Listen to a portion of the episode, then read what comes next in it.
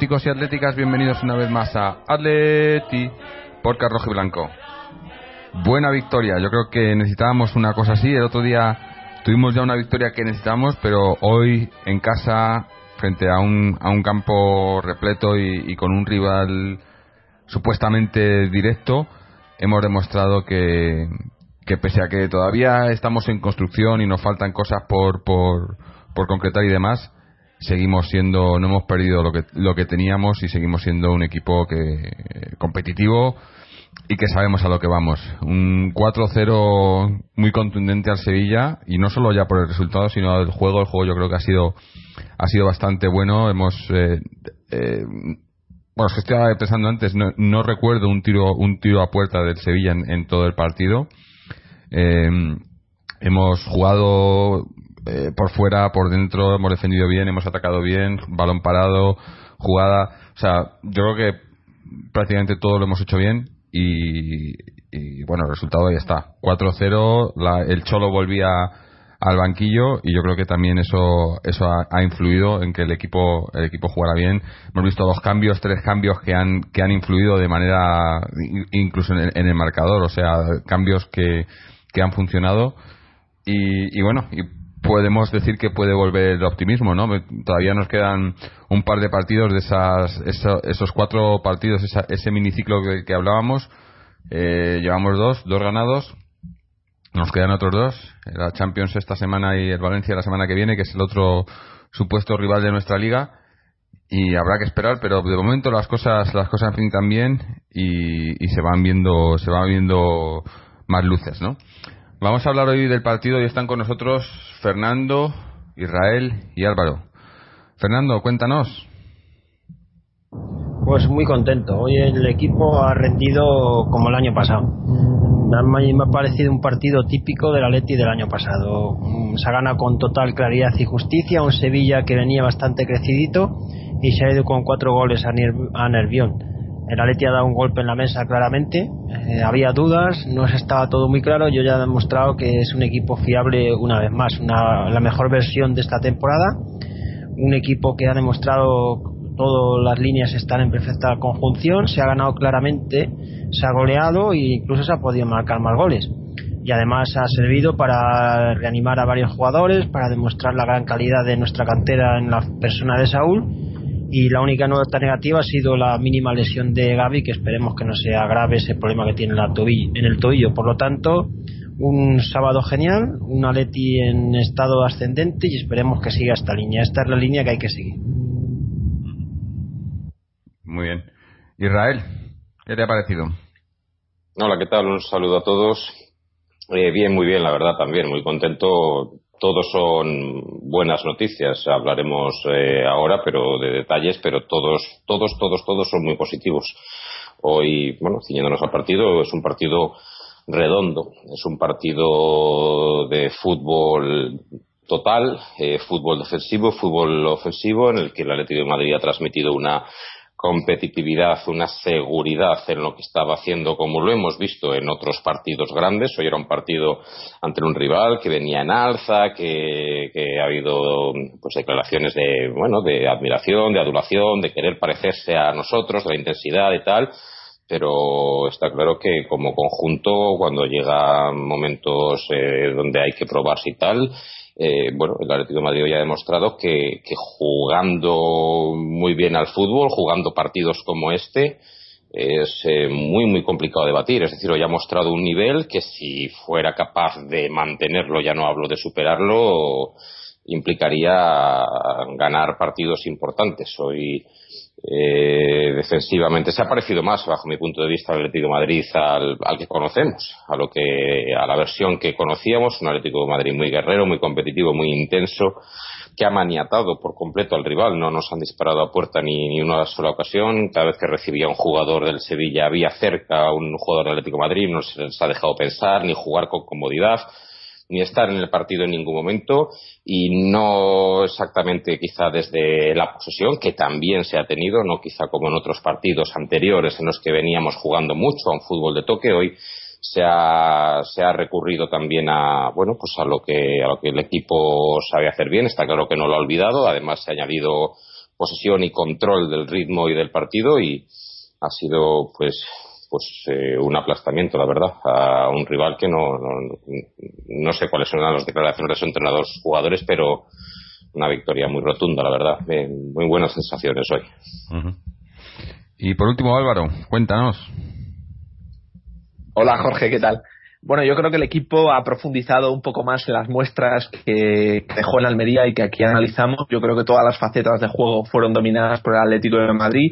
Eh, consiguió otra vez eh, repetir el, eh, sobre todo la, gran solidez defensiva, intentando que recibir las menos ocasiones en contra, menos remates, menos posesión, yo diría incluso también concedida al Sevilla que sin duda tiene que nacer tres o cuatro veces para parecerse en algo al Atlético de Madrid y luego desde el punto de vista ofensivo y desde el punto de vista de la creación de juego me ha sorprendido gratamente el Atlético de Madrid creo que sigue en ese proceso de, evolución y de construcción creo que su juego hoy no ha tenido nada que ver con el que hubiéramos podido desarrollar la temporada pasada. He visto y sigo valorando positivamente el interés que tiene el equipo por hacer las cosas con el balón en los pies, eh, el balón por tierra, el balón un poco jugado y circulando, fluyendo, diría yo también, en el centro del campo, cuando antes era simplemente una barrera de paso en la que no sucedía absolutamente nada. Yo creo que ahora mismo el centro del campo del Atlético de Madrid es mucho más activo desde el punto de vista que intervienen jugadores de creación y sin duda resaltar el, yo creo que lo que es una de las grandes noticias de la temporada para el Atlético de Madrid, como es el, la culminación de un proyecto o de, uno de los proyectos de cantera que cristalice en el primer equipo, que tenga una adaptación que se corresponda con la calidad con la calidad que, que el jugador atesora y, desde luego que ha conducido yo creo al Atlético de Madrid a, un descanso a un ha jugado 60 minutos a Paul pero ha dejado al Atlético de Madrid con el partido en el bolsillo y muy encarrilado creo que el dominio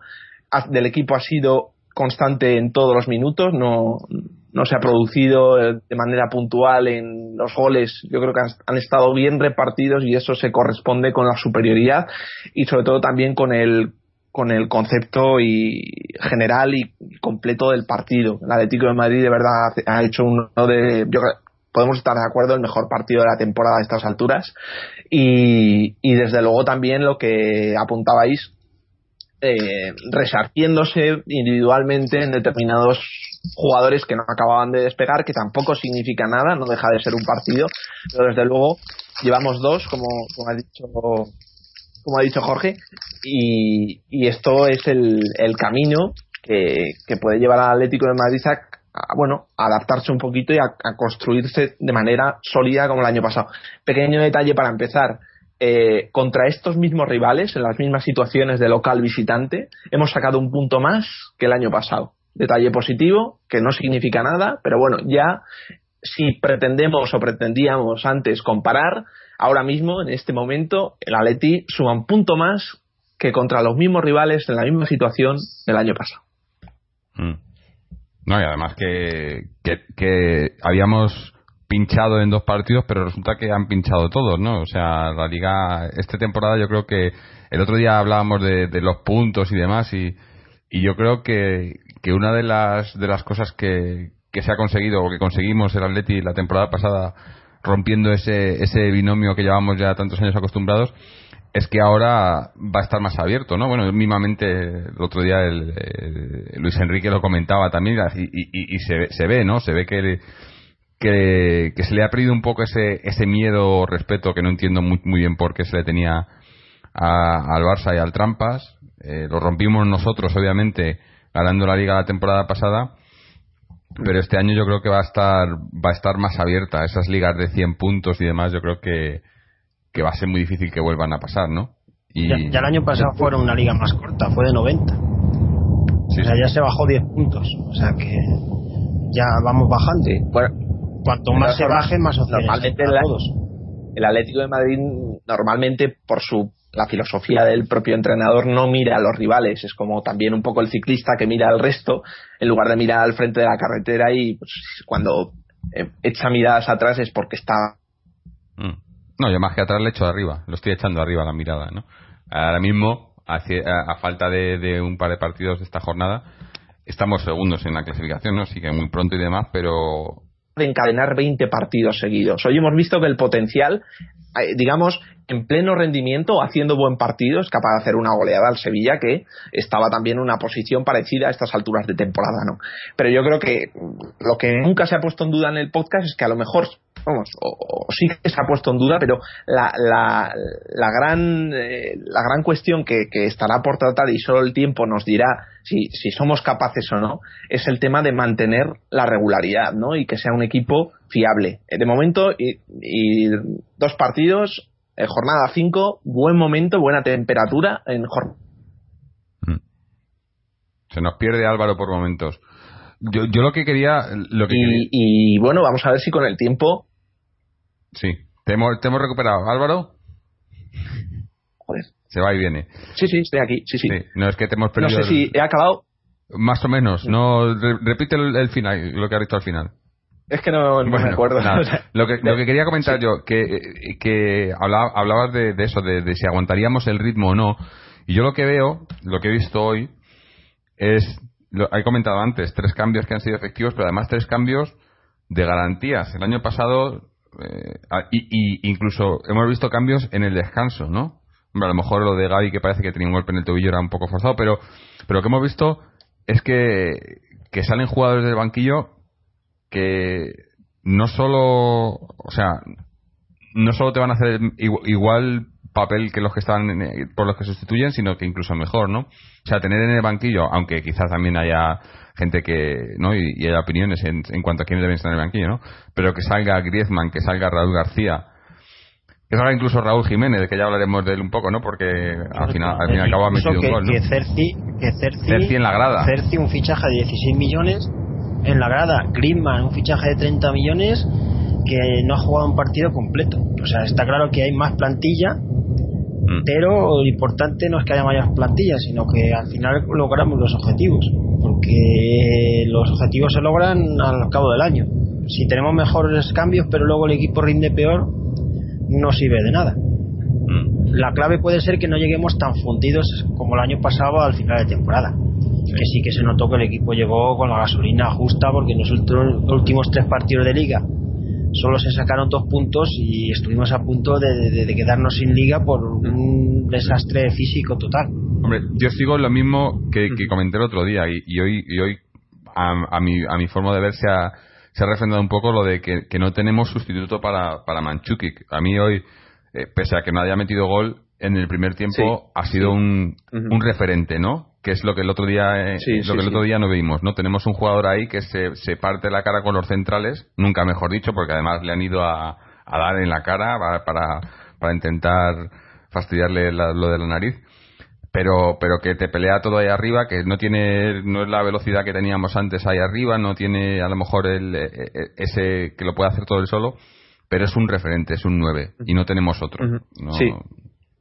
Y es lo yo que, creo que, es una de las respuestas que nos deja es una de las respuestas que nos deja el partido, porque en el fondo sí, es un 4-0, es una goleada, es un ambiente, el del Calderón, que es, la gente se lo ha pasado bien y seguro que se ha vuelto a ilusionar si en algún momento dudó o en algún momento cayó en una depresión lógica de la venta de sus grandes estandartes, pero eh, es una respuesta concreta, la de la, la parece dependencia eh, con, con ¿no? Y, eh, pero yo, insisto, es una, es una dependencia evidentemente individual, pero lo importante es que el grupo como, como equipo ha vuelto a mostrar los síntomas, como habéis dicho, yo creo que habéis coincidido todos, ha vuelto a, a mostrar los síntomas en datos de, de, de ocasiones, en, en datos de definición, en datos de corners, en datos de, eh, yo creo que es, es, un equipo que efectivamente, en cuestión de, de números, eh, el partido de hoy podría estar perfectamente en el situado en la temporada pasada, ¿no? Y que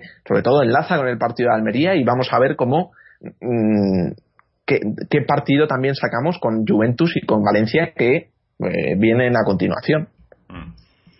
Hombre, ahora que y hoy me gustaría me gustaría destacar que eh, es a lo que nos hemos dedicado los últimos meses, básicamente, a comparar plantillas, incluso a, mirar con nostalgia lo que teníamos el año anterior. pero me gustaría destacar que, bueno, hoy han rayado muchos jugadores, a todos los jugadores, de hecho, en su posición, han rayado a un gran nivel sin que hubiera nadie estratosférico pero los centrales eh, han estado perfectos, los laterales también, Tiago medio centro defensivo lo mismo, los dos, bien Gaby o Saúl, Gaby o, eh, o los tres que han jugado por dentro, bien también, nuestro delantero centro no ha podido pegarse con nadie más, eh, nos va a resultar, en mi opinión, yo creo que nos va a resultar muy útil este delantero porque porque nos da nos da salida, nos da pelea arriba, nos da desgaste, nos da faltas, nos da nos mete en el partido. Eso es, es, vamos, yo creo que ese Guerrero y esta gente entra bien en el equipo que tenemos construido ahora mismo, pero quiero destacar que quizá los tres jugadores dentro de, un buen nivel general que han podido destacar hoy han sido, bajo mi punto de vista, por ejemplo, Ansaldi, Saul y Manchukit, y son tres nuevas incorporaciones en el, en, el once. Es decir, cuando comparamos plantillas, pues eh, tengamos también en cuenta ahora que que estos jugadores, ya lo hemos dicho, no son Felipe Luis, no son otros jugadores, pero ya han hecho un partido los tres en su posición muy, muy interesante para el equipo. Y, cuidado, cuidado, porque a mí no se me ocurre qué jugador de plantilla podría haber hecho el papel que ha hecho hoy Saúl, ¿eh? Cuidado, es que le me pareció es que brutal. Si le pones de central la semana que viene y te, y te Saúl ahora mismo es el mejor mediocampista del jugando por el centro.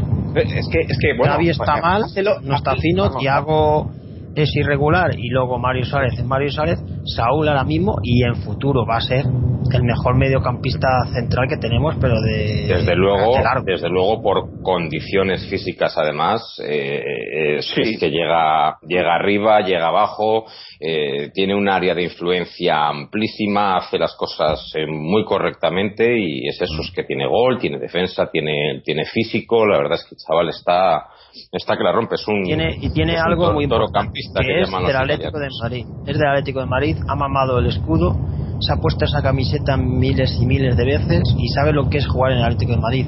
Y eso solo lo da el haber jugado. Aunque sea en la cantera, pero ese sentimiento se lleva dentro. Y esos jugadores tienen un plus mm. de rendimiento superior a cualquiera. Simplemente por, porque sienten al equipo como algo suyo. Y eso es importante, quieras o no. Porque una cosa es ser profesional y esforzarte mucho.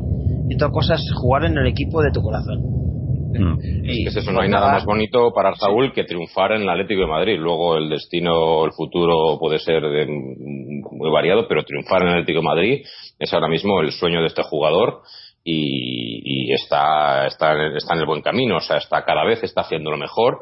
Ya, ya realmente cuenta, ya no es el que sale al cambio, el que, el que le damos oportunidades, el que deja destellos, ya está contando, está jugando cada 10 minutos, está, mm. está aprovechándolos y a este nivel lo vamos a ver mucho este año a este ¿Os acordáis como hace un par de semanas que estuvo en la grada, ¿no? Y, y, y, un comentario de que, uff, si ya está en la grada, pero es que es lo que pasa en este equipo ahora mismo, o sea, puedes pasar de la grada a titular y, lo, lo, que lo que el equipo necesita en ese momento, ¿no? Eso es la diferencia de, de la plantilla que tenemos, ¿no? Por ejemplo, eso hablamos hoy, Chelsea en la grada, ¿no? Uh, me imagino que obviamente están esperando a que, a que coja el, tono físico que todavía está un poco un poco un poco flojo ahí pero pero no no quiere decir porque esté en la grada que no que no se cuente con él no y es que pudiendo haber elegido a Raúl García jugador contrastado formado que yo creo que es sinónimo de lucha y de entrega y desde luego de, bregarse con los centrales en un partido intenso como el que podría haber sido el del Sevilla y así ha sido, ¿no? Pudiendo estar o pudiendo alinear a, Grisman, que es sinónimo de calidad, desborde, velocidad, se, se entiende bien con nuestros jugadores también de creación y por lo tanto generan una serie de jugadas en equipo que son, pues bueno, la apuesta más ofensiva y la apuesta, digamos, más de garantías del Atlético de Madrid para hacer gol. Pudiendo elegir a Mario Suárez o pudiendo haber elegido a cualquier otro, ¿no? Apostado por, por Saúl, creo que es consecuencia de, del partido o de los minutos que, que, lo hemos visto en el, en anteriormente en el, en el partido de la Almería y yo creo que no ha defraudado en absoluto creo que ha vuelto a demostrar que es un jugador tremendamente completo, que se desenvuelve en todo tipo de jugadas, sabe parar las jugadas, sabe hacer falta, va de área a área, remata de cabeza, engancha al segundo palo. Es que mm, lo, que, lo que más me, llama la atención es que al fin, a fin de cuentas, más o menos todo lo que se le achaca al equipo a rasgos generales de, del pedazo de partido que ha hecho, completo, eh, además ha dominado no solamente los centros al área, sino jugando por bajo, jugando por estrategia, jugando en defensa, todo ha tenido algo que ver este chico. Entonces, cuidado porque, porque, vamos, sorprende gratamente para el aficionado que, que un jugador de cantera llegue con esta fuerza pero, pero yo creo que además tiene todo el derecho a pensar que, se puede ganar el puesto en, este equipo, ¿no? Y desde luego parece que así confianza, confianza de Simeone creo que, debe de tener y, la va a tener. Se lo puede, se lo puede, lo está demostrando, se lo puede ganar porque además yo creo que dentro de la plantilla el perfil es, es el jugador que mejor ida y vuelta tiene en el centro del campo de abarcar espacio, es es un en ese aspecto lo más parecido que podemos tener es, gana, y gana cuerpo a cuerpo eh o sea hoy el Sevilla tenía a cuatro es, importantísimo. Lo, tenía cuatro armarios. claro. es un chico es un chico que real, realmente no es corpulento es un chico que es más más bien eh, complexión delgada fina pero pero mm, sorprende que tiene fuerza para parar a un tío que sale a la contra con velocidad, un tío como el del Sevilla, en fin, yo, valiente. Yo... El año pasado, el, el jugar de central en el Rayo, con lo peligroso que era la defensa del Rayo, eso le ha valido de mucho. Porque se enfrentó a situaciones súper peligrosísimas, casi desbordado. Y el aprendizaje de jugar de central le va a venir muy bien para jugar en el mediocentro. Es que la cesión al Rayo salió mejor de lo esperado, incluso ah, por aprender a otra posición. Pero eh, Hoy ha jugado de medio porque a mí me ha parecido que jugaba de segundo delantero, ¿no? Lo sé, ¿no? lo sé, Jorge. Ese juega de todo, juega de todo, se juega de, todo y abarca todo. Claro, lo, llega tanto, abarca tanto que efectivamente está en muchas posiciones. Hombre, teóricamente su posición ha sido eh, en el medio junto a Gaby con Tiago detrás de, ellos dos y luego en la segunda parte pues junto junto a Coque. Eh, yo es lo que venía diciendo. Para mí es el, único jugador que tiene ese que, le hemos visto ese despliegue físico esa ida y vuelta es, es Gaby y, para mí este jugador es un Gaby 2.0 porque porque aporta mucha calidad. Ahora hace falta ver qué tal pues pues su, su despliegue táctico su visión de juego su saber cuándo presionar cuándo no. Si es tan listo es joven claro no tiene esa experiencia. Pero si lo ve, si este chico ve el fútbol como puede verlo Gaby en ese aspecto táctico y tal, su despliegue físico y su calidad es sin duda mejor, con lo cual no tenemos nada ni parecido a lo que parece que este chico puede aportarnos. Y, filosóficamente eh, es de la cuerda de Simeone. Yo insisto, no tiene nada que ver con Oliver Torres, que es también otro chico muy prometedor de la cantera, contrastado, eh, con enorme proyección, pero no entra dentro de los planes, el esquema de juego que Simeone piensa que, se encaja mejor en el Atlético de Madrid. Y yo creo que este caso, lo, creo que lo comentamos también en los programas pretemporada, eh, destacábamos la versatilidad y el, digamos, la, eh, la variedad de posiciones que Saúl puede asumir y que desde luego que, tiene, tiene mimbres para hacerlo y que, y que no, no rechaza ninguna, ninguna oportunidad. Responde y, yo creo que sin tampoco querer focalizar todo el, mérito a, este jugador, pero desde luego que, que, yo creo que podemos estar hablando ya de una realidad en el Atlético de Madrid y no ya de, pues de una promesa o de un jugador que llega de la cantera a ver si, si encuentra su oportunidad lo hemos estado hablando. Este parece ser el año de consagración, era la intención del club y, de momento lo está, lo está demostrando. Parece ser el año de consagración en el, en, el, en el equipo, o sea, jugando minutos, aportando de verdad a Saúl. Pero, tenemos un futuro. cuando se habla, cuando se habla de cantera, nadie. Cuando se habla de cantera, nadie se moja. Si sale, sale bien. Pero desde luego no mojo siempre. Yo lo digo a la No, sí, no, pero quiero decir. Oliver, Saúl, claro. tenían que ser titulares, todos los canteranos. Pero bueno, yo, tienen que ser titulares. Eso, eso estoy de acuerdo con Fernando. Yo no estoy de acuerdo con Fernando porque sí. Porque, porque sí, los buenos, los canteranos Oliver, buenos. Pero claro, pero, ¿qué, pero a ver, el problema es si, para sacar al, si, si al mexicano le tenemos que dar 10 partidos, a Oliver le damos 10 partidos.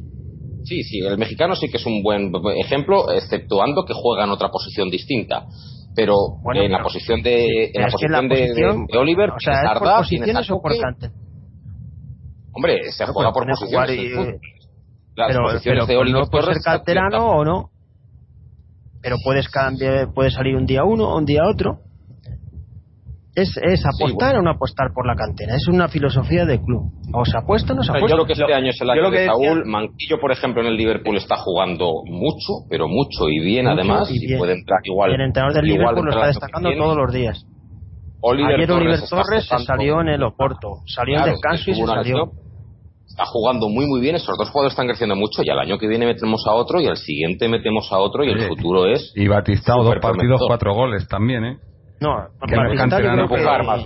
Eso es, otro, eso es otra historia. No, no, pero digo, que tenemos jugadores que las sesiones parece que están funcionando, ¿no?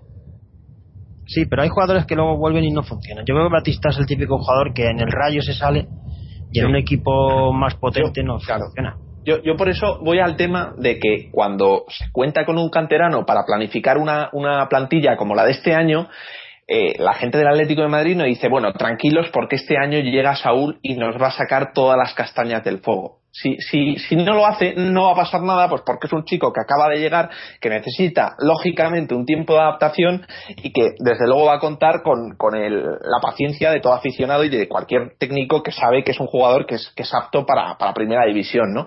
Pero yo creo que, insisto, que nadie se esperaba que respondiera a estos niveles y, desde luego, el gran beneficiado de todo esto es el club. Al poder encontrar en su propia, digamos, en su, en su propia casa una respuesta a muchos partidos que se nos van a plantear este año. Y el entrenador yo creo que también estará estará estará contento. Y, pero básicamente es el hecho de, de, de, cristalizar el, proyecto de, cantera no o sea insisto no, es un ¿eh? proyecto debutó contra el Madrid macho en la Supercopa y allí se salió. Hoy con día se ha vuelto a salir el otro día ganó Almería lo hizo bien. El día que salió con el Olympiacos un rato triunfó. Es que todos los ratos que ha jugado ha, ha hecho bien. Pero sí que, que, no deja de ser una sorpresa, grata sorpresa, pero pero una sorpresa. Entonces, en este sentido, si ya, sorpresa relativa. si le ve el el Rayo el año pasado, estaba claro que, era un jugador con potencial. Ya, ya en la cantera si vienes de, si vienes de ya, si vienes de hablar de Leo Batista o que no, pero, eh, pero sesiones hay que ser de muy, muy cauteloso y tal. Ya, sí, sí, que sí, que sí. Pero, pero insisto que, bueno, el, el tema de... lo, que más me alegra es que no, es un jugador que viniera a sacar eh, partidos a Atlético de Madrid ni a jugar minutos desde la jornada 5. Es un jugador que venía a aprovechar su oportunidad cuando se le otorgara. Eh, eh, lo maravilloso es que se le ha otorgado, no sé muy bien por qué, por entrenamiento, por cuestión técnica, por, querer darle una, no sé, un, un, una especie de. A lo mejor ha influido el bajón de Gaby. El bajón de Gaby ha abierto más. Pero vamos a ver, es que, es que, Saúl, Saúl hoy, por ejemplo, no ha competido en el espacio de Gaby. Es no, que no sabemos si Gaby está bien, eh, no sabemos si Gaby está bien, a lo mejor no pones a tres en el medio como hoy.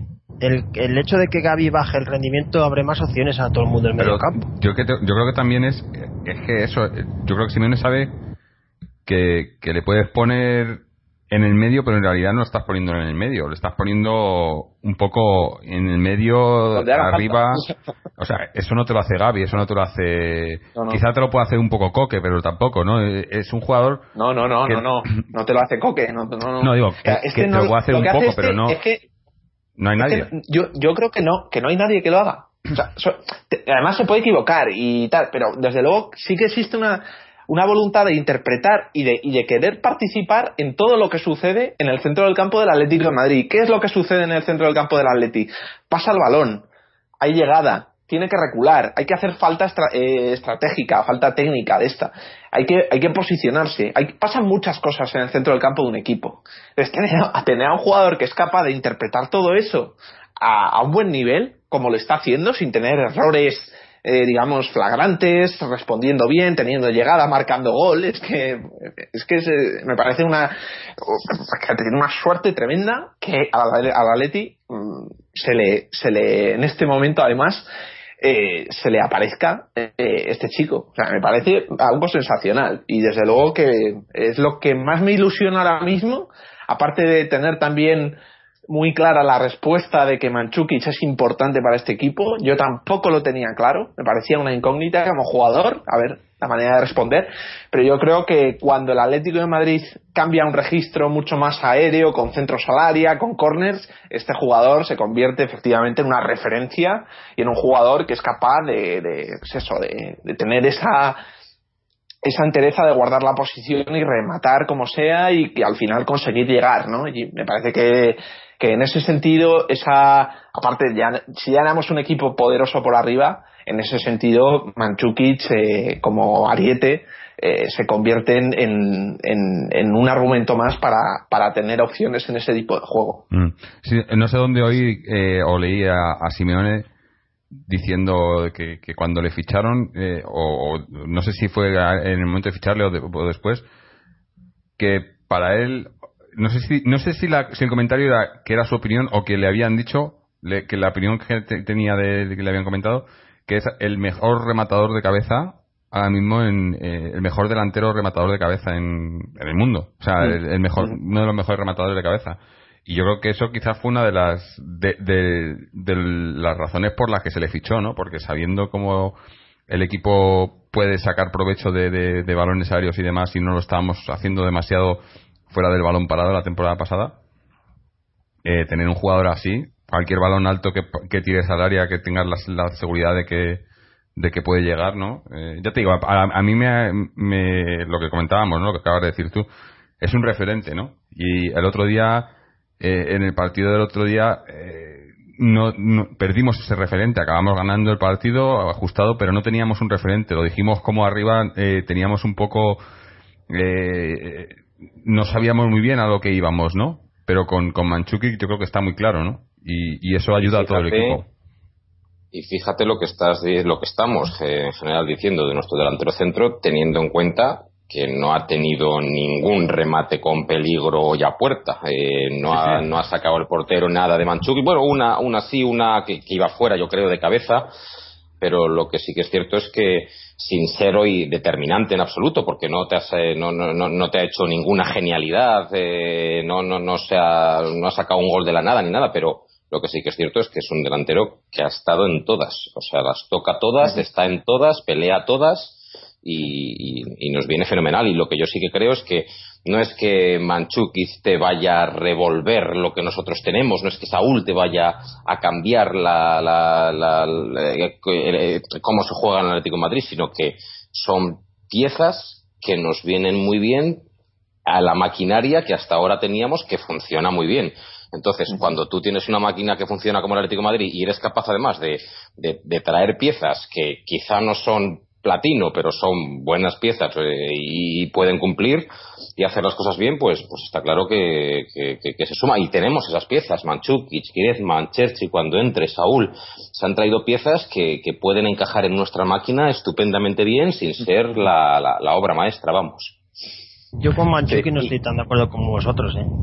A mí eso de que luchas, esas cosas, eso lo hacía Diego Costa y encima metía goles. Sí, sí, eso ya lo hemos dicho, pero, pero es que eso de hoy, luchar, hoy nuestro delantero cosas, centro, es que pero hoy nuestro los delantero jugadores de fútbol nos, profesional luchan, corren, útil, se desmarcan. Nos muy útil en muchas cosas. Sí, que, pero que eso lo hace mucho. Yo, yo no digo luchar, yo digo la posición. Un delantero tiene que hacer más. Un delantero tiene que crear ocasiones, tirar a puerta, eh, sí, poner en peligro a la defensa rival. Muy importantes para el equipo. Para empezar, le ha sacado tarjeta sí, a los dos centrales en 20 minutos. Pero eso, eso está bien, pero eso no vale solo, hay que hacer más. Un delantero tiene que hacer más.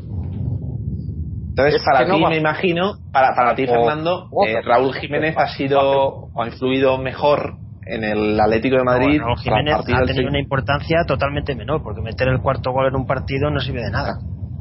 Bueno, pero si Manchukis lo hubiera metido, entonces, ah, bueno, tampoco si mete el cuarto, tampoco. Te, si te, te, te hubiéramos gol, respondido te hubiéramos respondido sí, al, al, al, al argumento de que no tiene gol o que no ha metido gol te, claro si solo vale el, el, el cuarto entonces, gol a ti solo te vale claro entonces si te quedas con el primer gol solo te valdría eh, pues si ganamos 20 veces es que en liga valga, solo ¿no? te va está claro que un, el cuarto gol cuando ganas 4-0 tiene una importancia mínima y, ojo eh ojo es de pura ojo matemática. porque, porque creo creo creo que como comentamos en otro en otros podcasts la victoria moral del Atleti hoy O sea, no la victoria numérica de 1-0, 2-0, 3 puntos, no, no, victoria moral, rotunda, contundente, que echábamos de menos eh, yo creo que, bueno, que, hay que conseguir hacer cuatro goles. O sea, que claro, si, si, si, minimizamos la importancia del cuarto gol, pues vale. El pues cuarto gol, no, es que siempre, no hay que Hay, jugadores gol es menos importante que el primero y que el segundo. es una cosa matemática. Esto, Fernando, es de Pero que eso...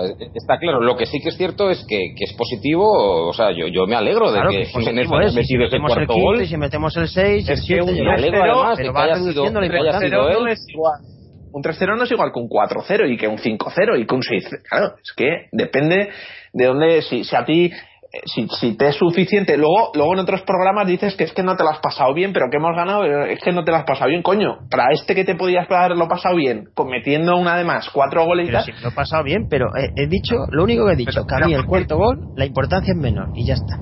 Y siempre lo pensaré. Eso es claro, pero pero, pero hay, que, mirar. Cuando yo hago la estadística de un jugador, me fijo cuando mete los goles mucho. Estos goles de relleno para mí no los cuento igual. Saúl ahora mismo tiene que estar muy contento con su partido y con sus aspiraciones y expectativas de, de cómo va a participar en el equipo. Ansaldi lo mismo, incluso Jiménez. Jiménez hoy ha celebrado con rabia porque porque el chaval había sido castigado y tiene mucha mucha presión. Y se le ha aplaudido, ¿eh? Claro, se, le ha aplaudido tirar el penalti, que quería tirar el penalti, hasta que le han dicho, vale, te agradecemos la, voluntad, muy bien, pero mira, no, no lo vas a tirar el penalti. Pero bueno, que si mete el tercero y el cuarto, si mete el tercero y el cuarto a más de uno le da. Y, si coge el penalti, lo falla, nos mete el Sevilla el 2-1 y luego nos empata, es que el fútbol de ciencia ficción se puede dar muchas vueltas. Yo solamente y el Real tampoco me gusta. le vayan las cosas. No, A ver, el Real me gusta, pero digo y repito, el cuarto gol es menos importante que el primero y el segundo. Vale, sí. Bueno, pero ha cumplido su objetivo de ser delantero y no solo eso, a nivel individual ha cumplido su objetivo. Ha sido un buen gol, ¿eh? Sale 15 minutos y mete un todo se ha dicho. A nivel individual ha hecho un partido redondo para él. Ha, ha jugado muy poco y ha metido un gol es redondo. Ha sido muy interesante, o sea, ha sido una plancha, un remate de primeras, muy bien, cabeceado a un lado, estupendo, ha tocado otras pelotas, ha hecho las cosas bien, ha sacado una espuela también de calidad de, para, para dejársela a otro jugador, ha hecho, para lo poquito que ha estado, ha hecho cositas, ha metido un buen gol. Yo me alegro de que le vayan las cosas bien. es, mejor que salga de suplente que salga de titular. Hay jugadores que lo hacen mejor de suplente. A poco, a poco, ya veremos a ver, pero, pero vamos. O sea... Sí, sí, sí. Este chaval va a tener minutos, es la suerte que tiene. Que él tiene la la suerte de que él va a tener minutos. Hay otros que se lo tienen que ganar haciendo carros y carretas, pero él lo tiene seguro. Bueno, hoy, hoy, ha ganado minutos. Hoy Saúl ha ganado minutos. No, no, hay, otros que, hay, otro, hay un jugador que metió el gol más rápido en la historia del Atlético de Madrid y no se ganó minutos. No sabemos muy bien, pero mm. no, pero yo yo ya pasando haciendo el repaso Oliver, a todos los jugadores. Oliver con el Betis, ¿te refieres el gol o no fue ese el gol más rápido? Metió el gol más rápido en la historia de en la liga, pero ese gol no le valió, pero a otros sí le vale. Es la pero es que Oliver Torres no tiene no tiene que meter su misión no es ah, pasado a Oliver Torres encima que no su misión y mete, encima que no es su misión y los mete pues doble, hace doble misión pero el año pasado a Oliver Torres se le dieron oportunidades un poco a Oliver Torres. Lo que pasa es que por lo que sea, si ha jugado ya más Raúl Jiménez en cinco partidos que Oliver Torres en dos años. Bueno, aparte de. En ese tema, yo es que soy muy tasativo. Eh, el mexicano va a tener minutos. Ganar, Torres los tuvo, ¿por qué no? es la diferencia, una barra de Madrid diferente. Yo, bueno, no, yo, yo, yo, haciendo el repaso ya. Sí, no, yo iba a decir que para que salga sí, sí, estamos hablando a la vez. Bueno, termino, que lo mío es muy corto. Para que salga Jiménez, Jiménez es el recambio de Manchukic. Oliver, Oliver era el recambio de otra gente. Entonces, para que juegue Oliver tienes que quitar a Arda, o tienes que quitar a Coque, o tienes que quitar a Griezmann, que porque Oliver juega en esas posiciones. Eh, eh, Jiménez es otro perfil distinto, es otra posición distinta y es el, recambio que tenemos. había un jugador que se llamaba Adrián que le quitó muchos minutos a Oliver, por ejemplo. No puedes, no, no puedes pretender. Yo también creo que es una posición distinta. Yo creo que estás comparando un delantero con un medio creativo. ¿no? Adrián estás, estás echado a banda como hace Oliver en el Oporto. No, a banda, y de hecho, este año jugador, Oliver en el Oporto es titular y Adrián no ha jugado, ¿eh? Ese Oliver no ha jugado nunca en banda. Sí, en el Oporto está jugando este año. ahora mismo, ahora mismo. si tú lo que dices es que el Atleti se tiene que jugar el, el, el, el abaza de Oliver y ponerlo en una posición que no ha explorado hasta ahora. y, lo repito que, Oliver tiene que jugar en el Atlético de Madrid mucho más minutos de los que ha jugado, pero vosotros pensáis diferente, me parece perfecto. Yo soy de Oliver. ¿Por quién? ¿A quién le quitan los minutos, Oliver? Porque pues cada día del partido, según lo estuviera haciendo el que lo estuviera haciendo peor o como ha hecho Saúl, si hoy está peor eh, X, pues sale. Los que juegan como Oliver, los que ofrecen las mismas características que Oliver en este equipo o similares, son gente como De Toque, como Arda Turán o como Coque por dentro habitualmente. Entonces, ¿a quién le tiene que quitar los minutos a Oliver? ¿A Coque, Arda Turán? Arda y Coqueturán son titulares fijos. Entonces, ¿para qué hemos fichado a Cerci? Porque si les tiene que quitar los minutos a ellos. Porque Cerci es otra historia. Cerci es un extremo derecho, teóricamente. Rápido, veloz. todos, son, todos son historias, menos Oliver al final. El pobre nunca entra en la historia. No, no, el pobre siempre se queda para por siempre con otros dos. No, pero comparte características con otros dos jugadores que ahora mismo están por delante de él haciendo ese rol de equipo. Todos los partidos que se pierde Arda, por ejemplo, por lesiones, descansos que puede tener Coqui bueno, pero es que a lo mejor a Oliver ahora mismo lo que le interesa es jugar partidos completos y esa frecuencia de, participaciones es no las apostar por Oliver o no. Si no apuestan por Oliver, lo mejor es eh, cederle y se han hecho muy bien. Si no crees en Oliver, lo mejor es cederle. Si no, Oliver, que el año pasado lo probó, lo probó, le dio, le dio partidos al principio, le dio de hecho mucha responsabilidad. claro, aquí, jugó para, aquí vamos a ver. Y lo tuvo que cambiar incluso. no nos vamos a poner de acuerdo nunca. No, pero si tú, mira, mira, mira, Fernando, Fernando, si tú te cargas a un jugador, llámese Raúl Jiménez, porque lo, lo malutilizas en el sentido de darle minutos de la basura, de quemarlo, de no conseguir goles, porque salir en el 80 seguramente te vayas a casa sin haber conseguido ningún gol, o de estar semanas fuera de convocatoria. Si tú quieres darle ese trato a Oliver Torres, yo creo que te estarías equivocando. Punto uno. Si lo quieres comparar, no quiero darle, si lo quieres comparar con Raúl trato. No, no, entonces, entonces ¿qué hacemos con él, Fernando? ¿Dónde lo ponemos? No, no, no, acabo, acabo, acabo. Si lo quieres comparar con Raúl Jiménez, arriesgate a tenerlo eh, en esas condiciones. Es decir, cuatro semanas fuera de convocatoria, minutos de la basura, eh, intrascendente. al final, Raúl Jiménez dentro del año. Al final, al final, si se lo gana, evidentemente el entrenador no le quedará más cojones que ponerlo. Y esa es la comparación luego con Saúl. Tú a Saúl le das minutos, no cuentas con él porque sabes que es un jugador que no te va a protestar, que lo vas a tener en el banquillo, que vas a hacer lo que te dé la gana, y, no te preocupa tenerlo así, porque es un jugador que viene de abajo y es un jugador por el que nadie va a decir, oye, ¿qué pasa con este chico? Sin embargo, con Oliver yo creo que hay una presión detrás mucho más fuerte que la que podía tener Saúl. ¿Qué es lo que pasa ahora? Que Saúl parece que despunta mucho más que incluso los titulares de plantilla de Atlético de Madrid. Entonces, en ese sentido al entrenador no le supone ningún problema seguir alineándolo siempre que demuestre y siempre que yo creo que la gente también valore eh, que, tenemos a un jugador que es especial y que está por encima de sus competidores directos en, términos de plantilla. Entonces, es, pero es, es una apuesta arriesgada confiar que un jugador de cantera va a responder así. Entonces, yo creo que no solamente en el sentido de ceder a un jugador, de darle minutos, es que te lo puedes cargar si, si, si tú das la oportunidad a Oliver Torres y no, no, no está, por, lo, por el motivo que sea, no está a las circunstancias, te lo has cargado. Te lo has cargado.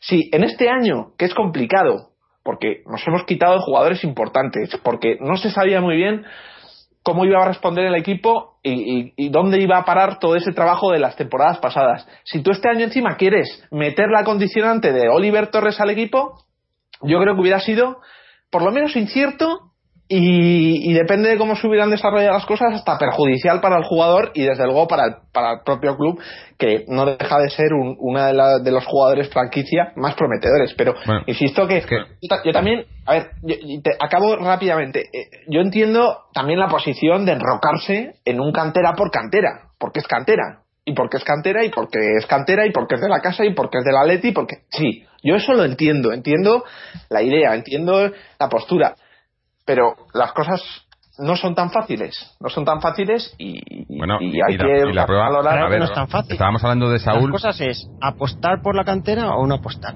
Pero ya está, es muy fácil, hay es, en un criterio de club, un, un, un parámetro de decir esto es el parámetro del club. Vamos a apostar a la cantera en un sistema de juego y vamos a hacer años y años y vamos a estar así años. El parámetro del club yo creo que, la, que la visión es mucho más sencilla. Simeone ha visto a Oliver y ha dicho, ahora mismo Oliver para mí no le quita el sitio a Arda. El año pasado y el anterior. Entonces, para tenerlo en el banquillo y jugar minutos, prefiero que se foguee un año entero en Champions en Oporto y tal y que vuelva a No lo podían haber hecho eso hace dos años, que ha estado dos años perdiendo. Bueno, el año pasado lo hicieron también, fue a, lo que pasa que a Villarreal. Oliver, Oliver ha tenido también mala suerte con las lesiones pero, pero yo lo que quería decir es que el, ejemplo más claro lo tenemos en, en, Saúl mismo. Saúl se fue la temporada pasada al Rayo y esa cesión le vino muy bien. Jugó, fue titular.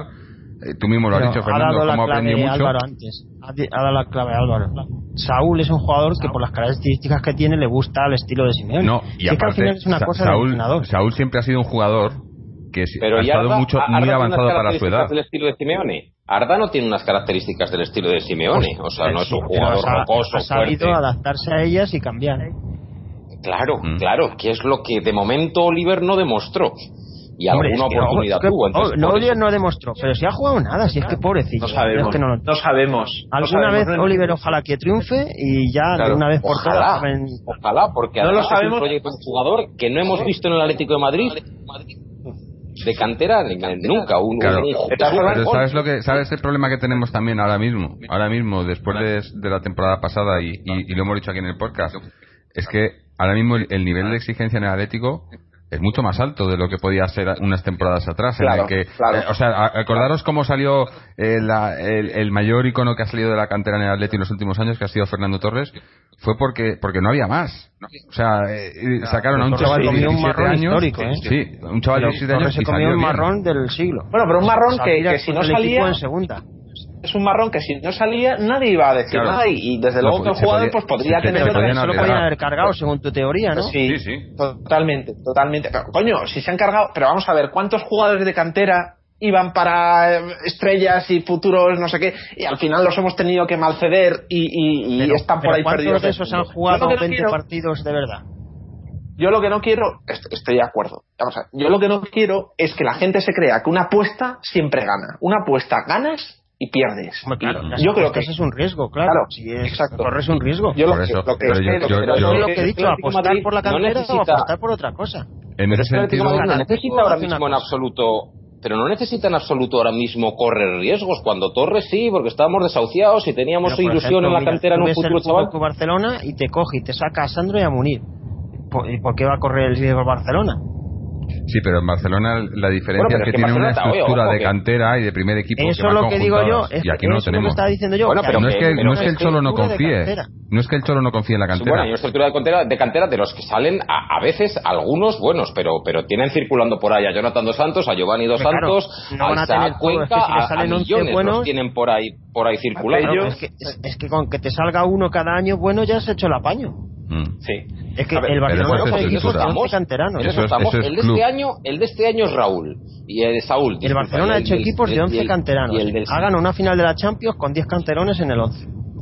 Pero vamos a ver. Es que yo creo en la cantera. Cada uno cree en una cosa. No, no, pero que sí que. Hay que creen en cantera, otro que creen jugadores potentes, tenemos, otro que creen tenemos jugadores muy interesantes, claro que sí. Está, está, pues, pues está Manquillo y, el portero, y Oliver Saúl como punta de lanza.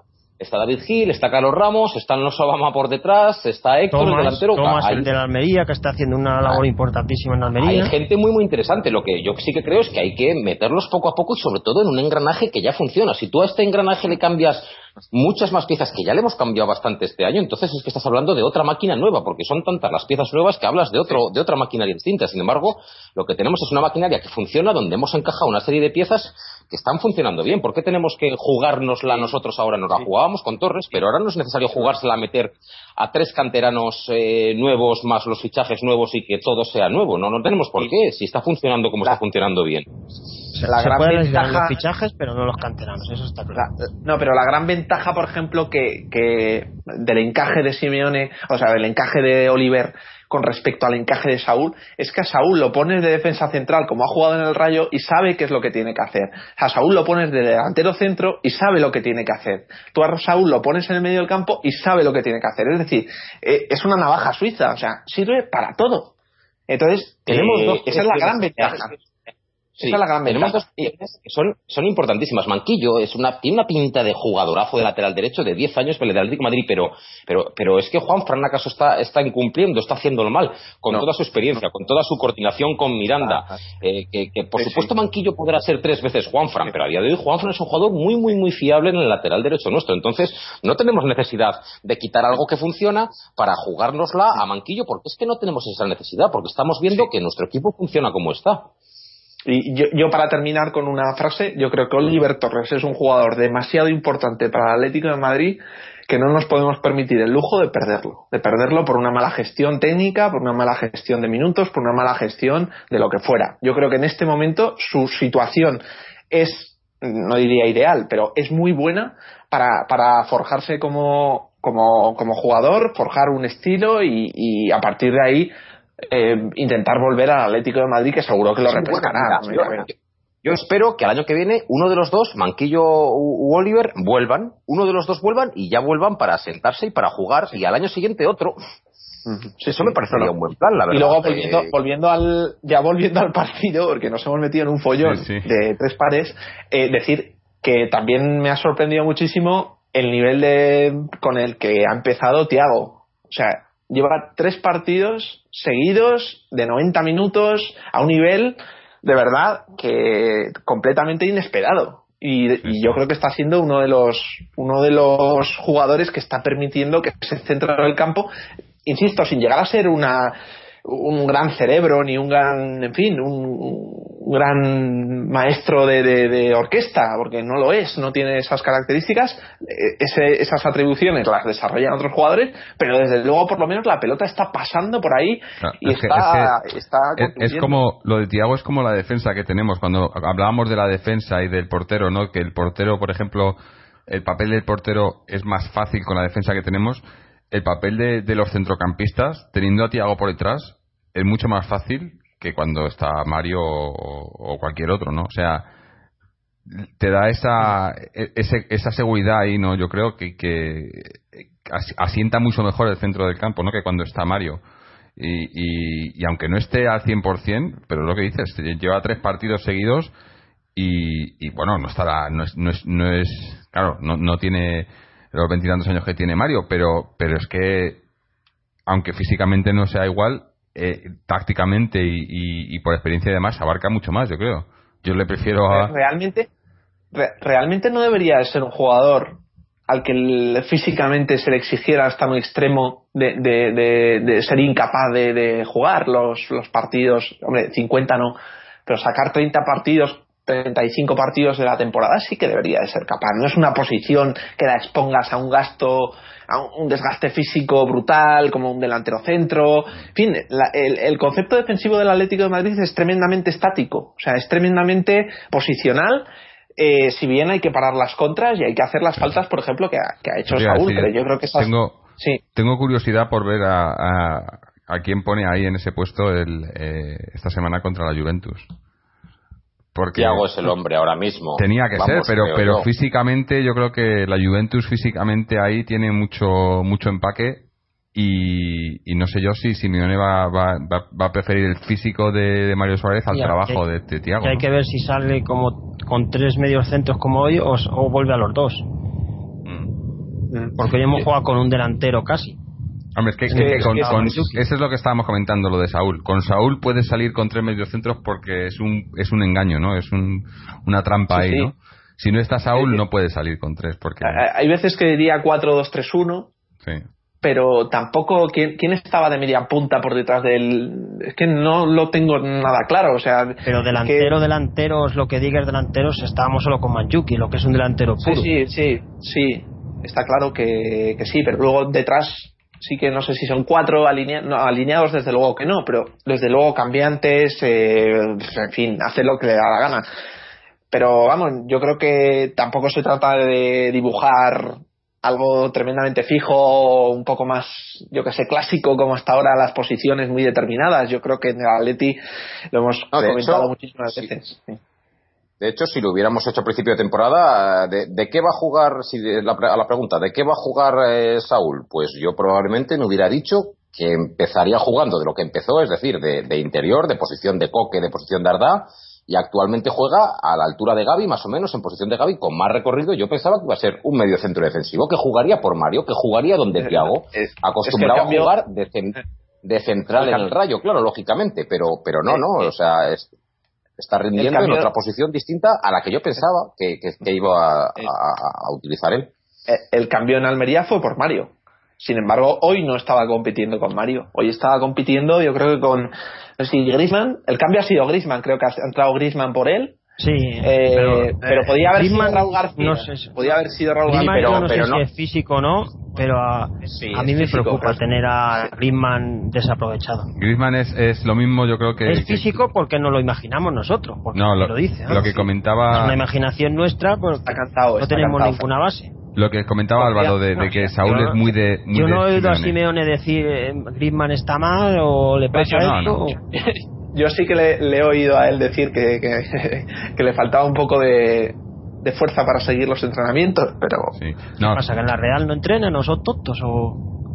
no, yo, yo creo que es lo que estábamos comentando antes de que Saúl es muy de, de Simeone y que hay jugadores que les cuesta más eh, ese, ese sacrificio ¿no? en, en, tareas defensivas, el, no parar, el, eh, la presión constante y demás. Y yo creo que eso es un poco lo que le pasa a Griezmann, que cada vez va haciendo lo mejor, pero Griezmann es un tipo de jugador, o como comentábamos antes, de, Arda, ¿no? Ah, comentábamos Arda. Arda se ha, se ha tenido que ir adaptando a, para, para poder eh, ser un jugador del Cholo, ¿no? Y yo creo que eh, a, a Griezmann le pasa lo mismo. O sea, es un jugador que tiene un talento increíble, muy rápido, que nos puede dar mucha, mucha movilidad arriba y demás, pero, pero la, la, la, intensidad con la que juega, sobre todo cuando no tenemos balón y demás, yo creo que es, lo que tiene que trabajar más para que el Cholo confíe más en él. No creo que sea, o sea, obviamente, también influye algo el físico, en, eh, como, como decía, leí yo la entrevista esa en la que decía que se quedaba sin aire en los entrenamientos, ¿no? Que cada vez se ve mejor. Obviamente le, le está costando, pero, pero yo creo que está claro que con la calidad que tiene va, va a acabar va a acabar despuntando no o sea no hay no hay duda y, no es del todo malo tener un, cierta reserva en el banquillo para un partido, en fin, como, como el de hoy. Yo creo que además se ha visto que efectivamente con los cambios el Atlético de Madrid no solo no se ha conformado con el partido que tenía completamente dominado, sino que incluso ha incrementado la renta y además Griezmann ha participado, Raúl Jiménez ha participado, eh, los jugadores que han salido de banquillo han, han, se han dejado ver, ¿no? Y otra cosa yo quería haceros otra pregunta. El de Cerci, que yo no le veo, no le he visto nunca, ¿Vosotros la habéis visto más? Por, ¿Juega? ¿No juega? ¿Qué le pasa? ¿O no le ubica en oposición? ¿No saben a dónde ponerle? ¿Ha llegado mal? Porque son jugadores que yo cuando leí aquí decían que era la rehostia, que lo comparaban con Pablo Frute.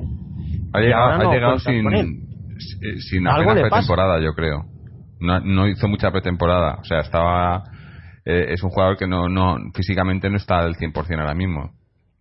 Y lo, comentamos el otro día, creo, creo que lo comentó Israel, como le vimos buenas cosas, pero eh, en el poco tiempo que estuvo acabó desfondado, ¿no? O sea, es un jugador que, que, físicamente todavía no está.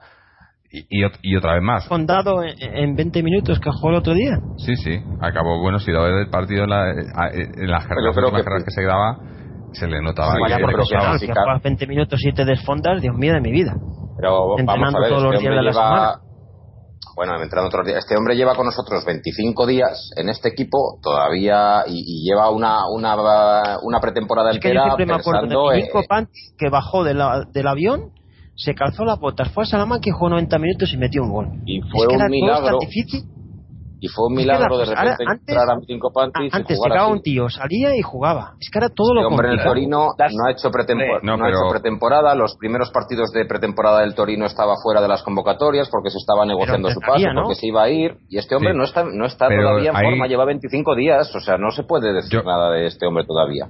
Yo coincido con Fernando todo físico lo que le pasa. Sí yo creo que sí. Pero coincido contigo Fernando en que en el Atleti no sé qué pasa bueno yo que cada vez que fichamos... he visto sí dime no, le digo que, que, se le han visto buenas maneras en, los pocos minutos que ha tenido. Se le ha visto cansancio también. Efectivamente, el último partido se le veía cansado. Yo incluso diría que se le ve algo fuera de forma, como se le ve también a Luis Suárez algo fuera de forma. Mm. Pero porque este hombre no ha hecho pretemporada, pero vamos, se le han visto buenas maneras. Se le ha visto velocidad, se le ha visto descaro a la hora de, regatear. Se le ha visto, no sé, colaboró en el, en el segundo gol nuestro en, en Atenas, dando un pase de caño buenísimo a Coque que se la puso a Griezmann. Mm. No sé, eh, Sí. tenemos, eh, tengamos No, un poco yo paciencia. creo que sí, hay, hay que tener un poco de paciencia, pero digo, coincido con Fernando en, en lo de que, que en el Atleti no sé por qué eh, jugadores que llegan nuevos tardamos un mes en que debuten, eh, muchas veces en que juegan el primer partido tres o cuatro semanas, no, no, no lo entiendo, o sea, a veces No no es entiendo. uno. Hay uno que llegó un miércoles y jugó un viernes. Y Bueno, vino de México. Sí, sí. Eh, caso, caso extraño, ¿no? El- el- lo, de, lo de Jiménez es un caso un poco raro, pero, pero en líneas generales vienen los jugadores y además a bombo y platillo no sé qué, y luego eh, hasta que le vemos jugar eh, pasa, pasan eternidades, ¿no? Yo no, no lo entiendo muy bien, no sé si es... eh, Pero vamos a ver, ¿es que acaso el caso de Chelsea es una preocupación? No, no, no, no, no me refiero a eso, yo digo en líneas no, es que- generales. es que es una cosa que, me, ha me costado llama la 16 atención. millones de euros y yo quiero saber qué pasa con él. Es un, Que va a jugar, pues que va a jugar. nada. Tranquilidad que va a tener oportunidades. El año pasado me estuvieron contando todo el año que Guilapoli era buenísimo y que iba a jugar. Y yo estuve esperando todo el año, pero sigo esperando, lógicamente. ¿Alguna vez jugará? No, claro, eso sí. Yo creo que, vamos a ver, es más, yo, vamos, eh, firmaría que el Atleti hiciera lo mismo que el año pasado y que Chelsea tuviera la misma relevancia que todo el mundo, decir, ninguna. y- y que eso lo firma todo el mundo. Tenemos que ver, tenemos que ver el, el fondo, te- claro, tenemos que ver una perspectiva general del equipo. Y ahora mismo por Chelsea, pues eh, yo creo que ni nadie se levanta y se pregunta ¿qué, qué será de este jugador? No, Pues yo ahora mismo la pregunto todo, gente- soy un preguntón Álvaro, lo siento. Claro, Me pregunto jugador por haces bien, haces bien, pero ahora mismo No yo soy creo que de no los es... que mira para otro lado. No, no, está claro que, que cuando te mojas, te mojas y, y en fin, queda muy clara tu, tu posición y veremos a ver... si es que yo- eh, a Cerci es que yo no le conozco, por eso le quiero ver, no, le quiero ver jugar. Pero, bien. Pero ahora mismo, eh, Fernando, lo importante es que el Atlético de Madrid eh, empieza a carburar, que es una incógnita que estaba por resolver.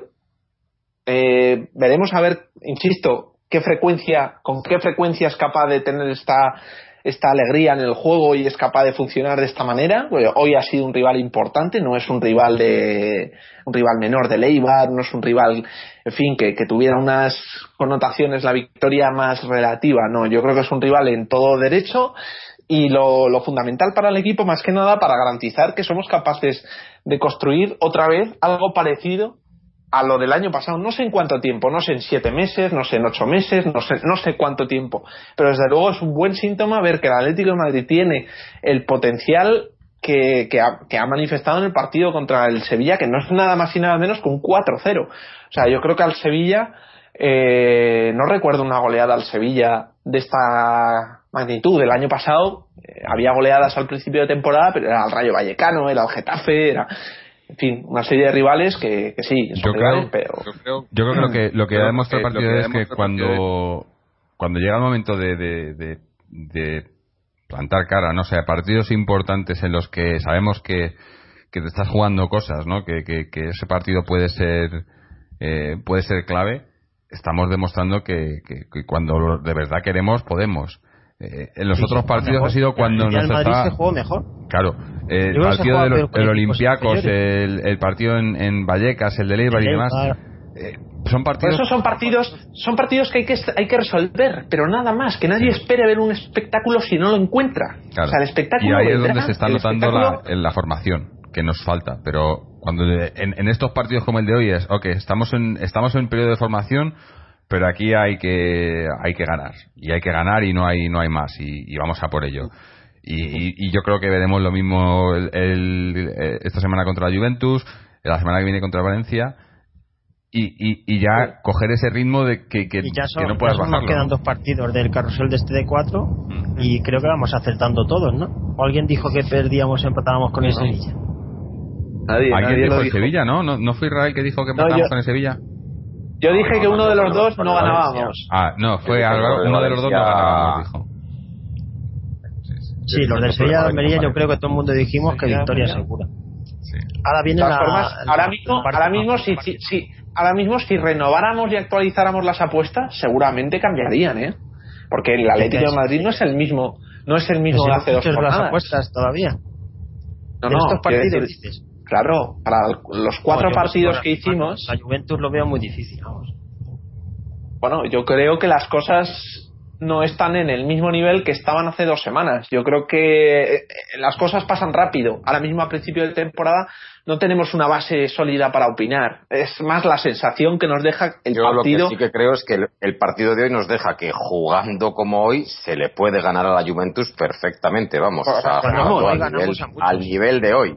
¿El qué? Lo difícil Pero es es que además, en todos los sentidos, ¿eh? En Ah, todos claro los sentidos. difícil. No es una victoria, no es una victoria relativa ni concreta a balón parado, ni, ni por una expulsión. No es una, no es una victoria condicionada por nada. El Sevilla ha venido a plantar cara con todo lo que, lo que ha podido físicamente, eh, técnicamente, eh, tácticamente, y no ha podido parar al Atlético de Madrid. Y yo creo que es lo, lo, lo- lo que es re- relevante y, y lo que vamos más eh, reconforta al estilo de juego que parece que empieza empieza a funcionar Hoy ha sido un calco de los partidos del año pasado, si lo hemos dicho antes. Se ha No, parecido calco no. al Atlético del año pasado. hubiéramos ganado el año pasado hubiéramos ganado hubiéramos echado tres carreras hubiéramos metido cuatro balonazos aéreos y, y Diego Costa O sea, el año pasado jugábamos así, a balonazos y carreras. ¿Y este año qué hacemos? asumidamente asumidamente en fin la comparación es así este año yo creo que el, el primer gol eh, bueno ha, ha sido ha sido muy estético no Tiro, sé, no en si- defensa y el gol. No creo que sea un tiro, no sé que sea una jugada elaborada, vamos. Eh, no me acuerdo si ha sido el primero o el segundo gol, que ha venido de una serie de, de pases entre jugadores del Atlético de El Madrid primero que sido- antes... El primero ha sido el tiro de Coque que ha rebotado en defensa y se ha metido. El segundo ha sido la es. falta que han El sacado. segundo, El segundo, eso Una es. falta el que la segundo. tocado Arda, luego Miranda y luego gol de. Sí, pero con de- el balón en el aire, sin dejarla botar, tres toques de jugadores y al final eh, el, el remate inapelable en todos los sentidos. O sea, técnicamente no se ha puede sido el mejor rescatar. gol de los cuatro, vamos. Mm. Y, Bueno, y luego, pues el, el tema de la posesión, no sé muy bien cómo ha estado, pero vamos, no es interesante ni trascendente. no, pero La posesión es un Sí. invento moderno. Antes no había posesiones y se hablaba de fútbol, ¿eh? Bueno, eso fue el gran mal de lo que No sé trajo cuándo lo inventaron realmente. ¿Cuándo el- empezó a decirse lo de la posesión? sí, pues no sé. no. Eso. Hace, hace un tiempo ya, pero sí, la verdad que, que, que- Y la muestra la tenemos en la temporada pasada. Si haces una media de la posesión que tuvimos en los partidos la temporada pasada, seguro que la media que estamos por debajo del rival. Y además, es que es muy engañosa esa posesión, porque si tú te estás pasando el balón de defensa a defensa, te cuenta como posesión y no sirve para nada. Mm. En fin. Es que tenían No, que hacerla bueno, mucho ver, mejor. Tampoco seamos, o sea, la, la posesión en el fútbol es una cosa útil. Sí, pero no, O sea, no en el sentido de que si tienes que no ganas los 60 partidos o por tener 40 o más la 50 pelota, o...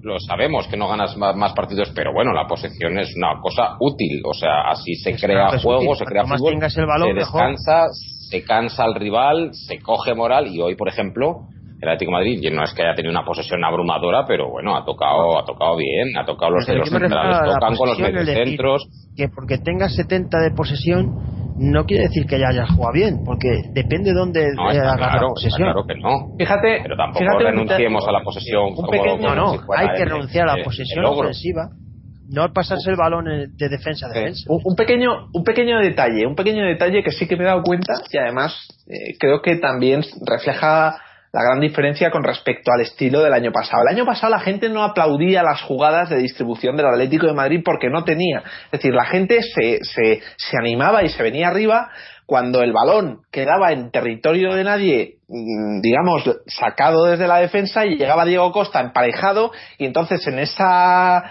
incertidumbre de ver quién cogía el balón y que Diego Costa iba ganando la carrera, la gente se venía arriba y empujaba. Sin embargo, yo creo que ahora mismo los aplausos que da la gente en el campo no solamente son por acciones ofen- netamente ofensivas, sino también por acciones de distribución de juego. Hoy la, eh, la gente aplaudía cuando cuando intervenía Tiago, cuando intervenía Saúl, cuando intervenía Tiago, eh, perdón, Arda Turán, en el sentido de distribución de pase. Y eso es una cosa que, que no hemos tenido nunca. Y que esos aplausos cuando se ve que el, que el equipo descarga hacia, hacia una de las bandas o que el equipo eh, pues, eh, da el balón al jugador más indicado que está menos presionado y salva la presión rival. Eh, esas sensaciones son nuevas en el Atlético de Madrid que yo creo que también son reflejo de, de, un cambio, al menos en el cambio ligero a lo mejor, pero un cambio en el tratamiento de balón y en el, en el estilo de, del equipo. O sea, y fijaros en un partido de, parecido en estas características como cuando, cuando el Atleti empieza a mover el balón y, va encontrando y va salvando, va, quitando de peligro eh, eh, o del alcance del rival el balón, la gente responde y la gente eh, aplaude y, esos pases y aplaude esa, esa distribución de juego que, que sin duda es, es, es importante final lo que es que se aplaude todo, porque si se aplaudió lo del año pasado, lo de este. No, no, no, el año pasado, que el año pasado, el año pasado eh, aplaudían pues cuando, cuando se venía arriba al Atleti y tal. Eso que al final aplauden una cosa o la otra. pero a ver, tampoco tuvimos el año pasado, que al final parece que estamos comprando sí, parece que Álvaro, el año pasado es la escoria del mundo. Ya, el año pasado hubo partidos, que, hubo partidos que se jugó. Patapum pa'lante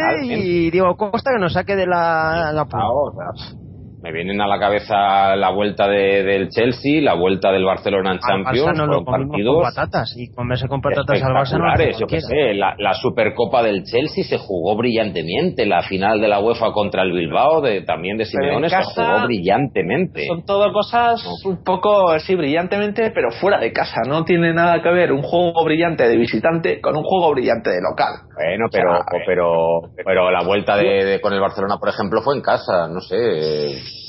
Sí, sí, bueno, sí, ese te lo puedo. No, no, nos hemos limitado a, a presión, intensidad, no sé cuántos partidos sin perder en casa, ganando fácilmente. No, yo, si no estoy el año pasado que este, vamos. Yo discuto, eh, de hecho, el hecho de que cuando un jugador sabe, no sabe qué hacer con el balón, la gente empieza a ponerse nerviosa. Yo creo que uno de los cambios significativos es que hoy hemos hecho, yo creo que principalmente el 80% lo que sabemos hacer de otros años y le estamos añadiendo variantes. Y en realidad, por ejemplo, eh, eh, este año van varias veces ya que jugamos con tres tíos por el medio. El año pasado jugábamos con dos delanteros sí o sí siempre. Eh, que solían ser Villa y Costa y si no pues Raúl García incluso y ahora pues ponemos a tres a tres eh, a tres por el medio muy habitualmente. Hoy Saúl Coque y tal. Eso nos da más eh, más posesión nos da más control nos es, es, es, un cambio respecto a lo del año pasado pero vamos en general hoy el 80% ya lo ya lo ya lo sabíamos y los goles han llegado de lo que sabíamos de hecho de todas formas son cuestiones todas relativas a un estilo o a una manera de jugar que se ha visto en un partido concreto y lo que no estoy discutiendo es la enorme regularidad que tuvimos el año pasado. La, eso, eso quedará ahí para la historia y, los, los 90, 90 y tantos puntos o 90 del Atleti del año pasado yo no los puedo mover y están ahí y son consecuencia de, de, de, pues, una solidez y de una regularidad tremenda y que en este caso está por ver. Y no quiere decir que un buen partido contra el Sevilla, una goleada y de estas características y desde luego desde mi punto de vista el valorar positivamente lo que se ha hecho no indica o no, no quiere decir que se vaya a conseguir lo mismo que el año pasado. Simplemente un no, lo, y un análisis de partido. Lo, que indica es que te ha dado una muestra de lo que este equipo es capaz de hacer. Y, y, lo que hemos visto hoy ha sido un, pues un dominio absoluto de la situación y del partido contra un rival teóricamente, eh, bueno, pues eh, complicado. Y, si pueden mostrar este nivel y pueden mantener y pueden incluso perfeccionar y mejorar este nivel, el nivel es muy, muy alto, la verdad, el de hoy. Y ambientalmente yo no sé cuánto contribuye, pero desde luego el Día de las Peñas, Tifo, eh, el ambiente espectacular, no sé si la motivación de la gente por el, por el rival, pero desde luego que si al jugador se le pide por parte de la afición tener ese compromiso de afrontar todos los partidos con las mismas, la misma actitud, la misma intensidad, yo creo que también eh, en ese sentido hay mucho que decir y hay mucho que, cambiar y reaccionar, desde luego, para la grada, eh, intentar apoyar ahora mismo un momento delicado por, por el eh, porque, es una situación que, que, puede dar pie a enlazar 10 partidos seguidos ganando, puede dar pie a, encontrar una tremenda inestabilidad en el momento menos indicado. Y yo creo que Simeone siempre va a pedir el apoyo del público, pero desde luego el, apoyo siempre apoyo siempre debería estar descontado, ¿no? Y en momentos concretos, pues. ¿Vosotros pensáis que gente hoy ha dicho acertadamente, yo creo, que la entrada de Simeone en el banquillo ha cambiado mucho el equipo? No en el banquillo, sino que estuviera ya en, en el arras de césped. ¿Eso es hacerle de menos al Mono Burgos? Como que decir que por él, cuando estaba el Mono Burgos ahí en el banquillo, se ha, se ha perdido intensidad? ¿O es alabar más a Simeone sin darle un poco de cerita al mono? Bueno, lo que es es que Simeone es Simeone y es el alma de este equipo y el creador de este equipo y el Burgos es un colaborador y necesario y el profe Ortega es un colaborador necesario, pero, pero el, jefe de este equipo es, es, Simeone. Entonces, cuanto más cerca esté más de la acción, mucho mejor.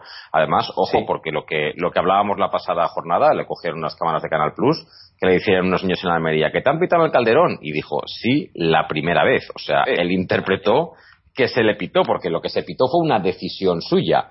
Y si una decisión suya es que no estás de acuerdo con lo que está haciendo y es pitarle de alguna manera, él lo entendió así y así se lo dijo a los críos. Pero vamos, no es hacerle menos a, mono. Los pitos en general, los pitos a un cambio en general, habría que eh, hacer una encuesta y decir, ¿usted a quién pito? ¿Pito? Sí. ¿A, quién pito? En caso afirmativo. Ahora que están de moda las, las cuestiones estas de, de consultas, vamos a ver eh, a quién se pita, por qué se pita, en fin yo creo que no. Yo creo que se, pita al que hace el cambio o al jugador que le cambian. No hay más opción. En este caso era la decisión de ese cambio, es decir, al responsable. al que sale a jugar le pitas cuando sale, no cuando está saliendo el otro del campo. Si tú pitas al que va a entrar, es cuando va a entrar y está ya dentro del campo le pitas, pero no cuando el otro está saliendo.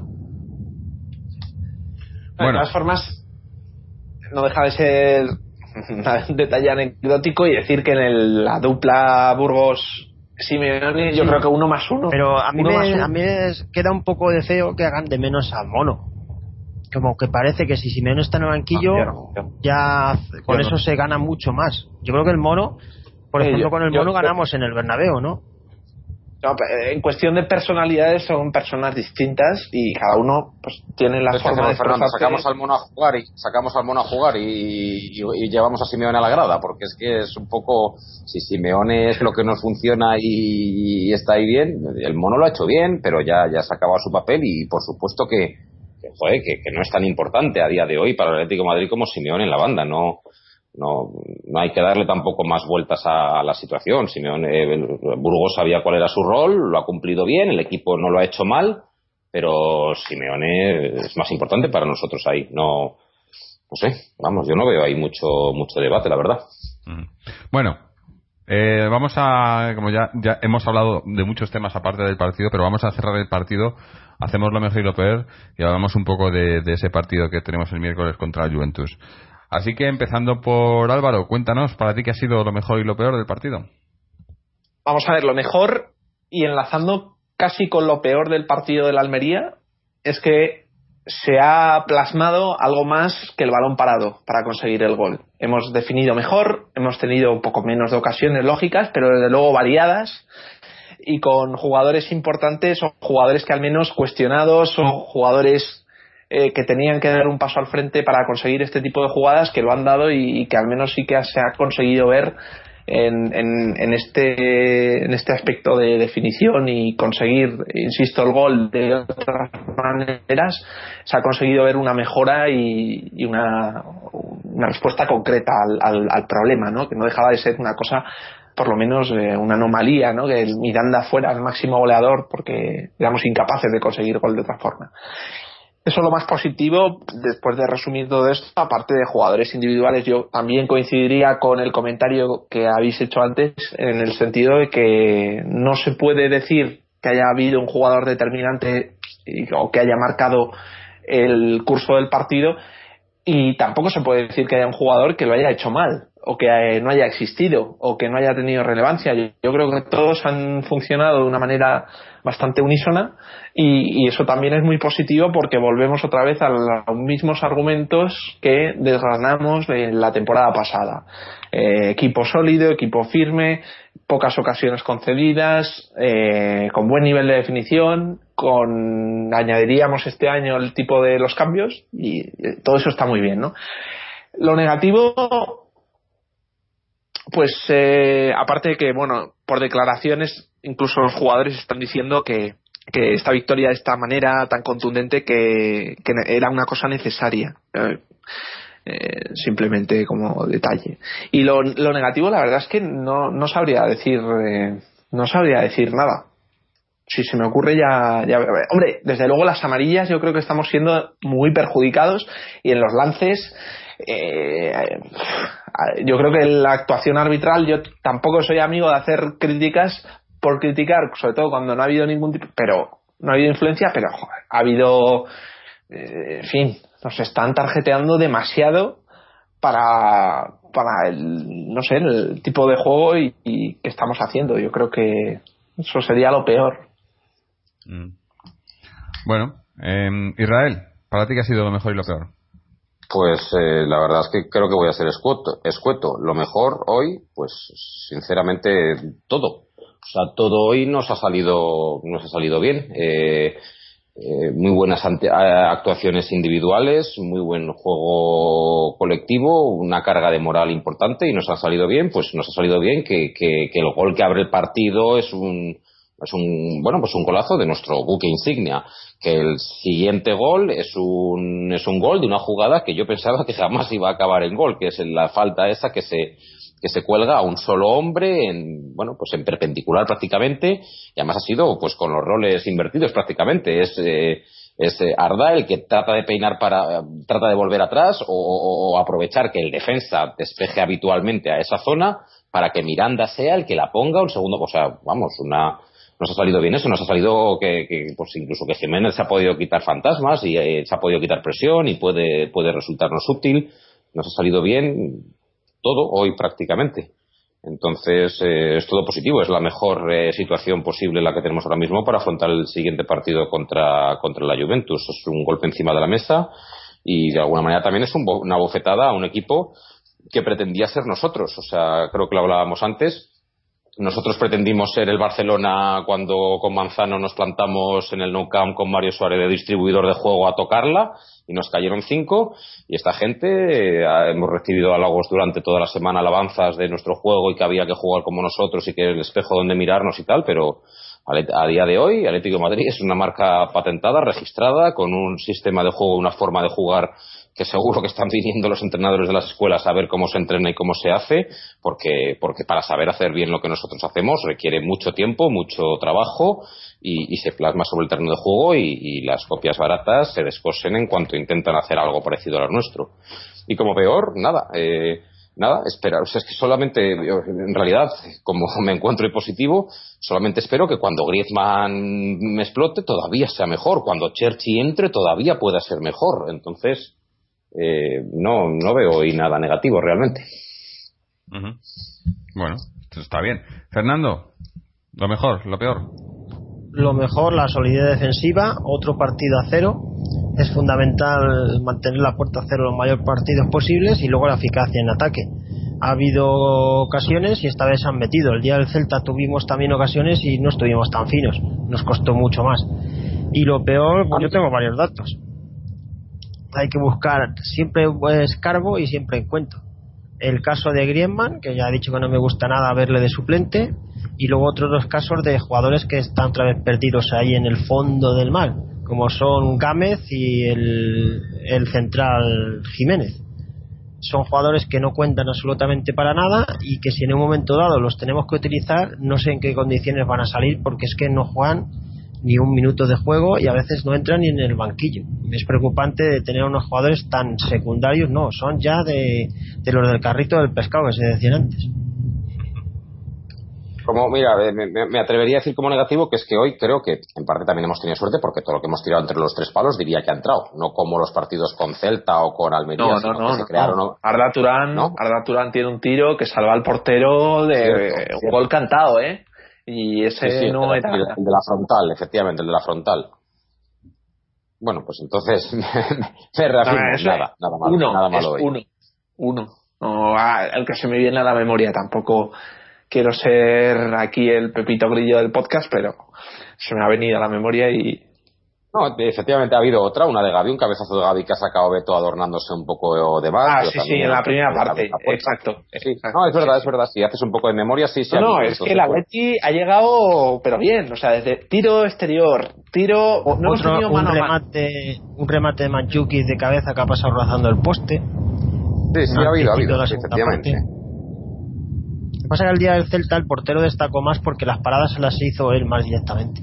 Hoy han sido a lo mejor más algunas que han salido desviadas, pero que han sido buenas ocasiones. Mm. El día de la Almería no tuvimos tantas. No, no, está claro. Eh, hoy, hoy hemos jugado mucho más eh, eh, verticales, ¿no? Y, eso que el rival era, se supone, de, mucha más categoría, ¿no?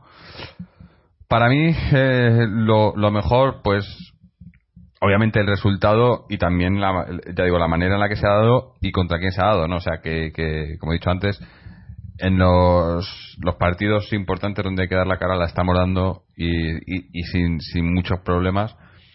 Y, y bueno eh, ya digo pese a que el momento no, no o sea hemos tenido momentos un poco un poco bajos esta este inicio de temporada pero parece eso que cuando las cosas se ponen serias el equipo también reacciona y ahí estamos no como como creo que, que reaccionaremos también para para el miércoles.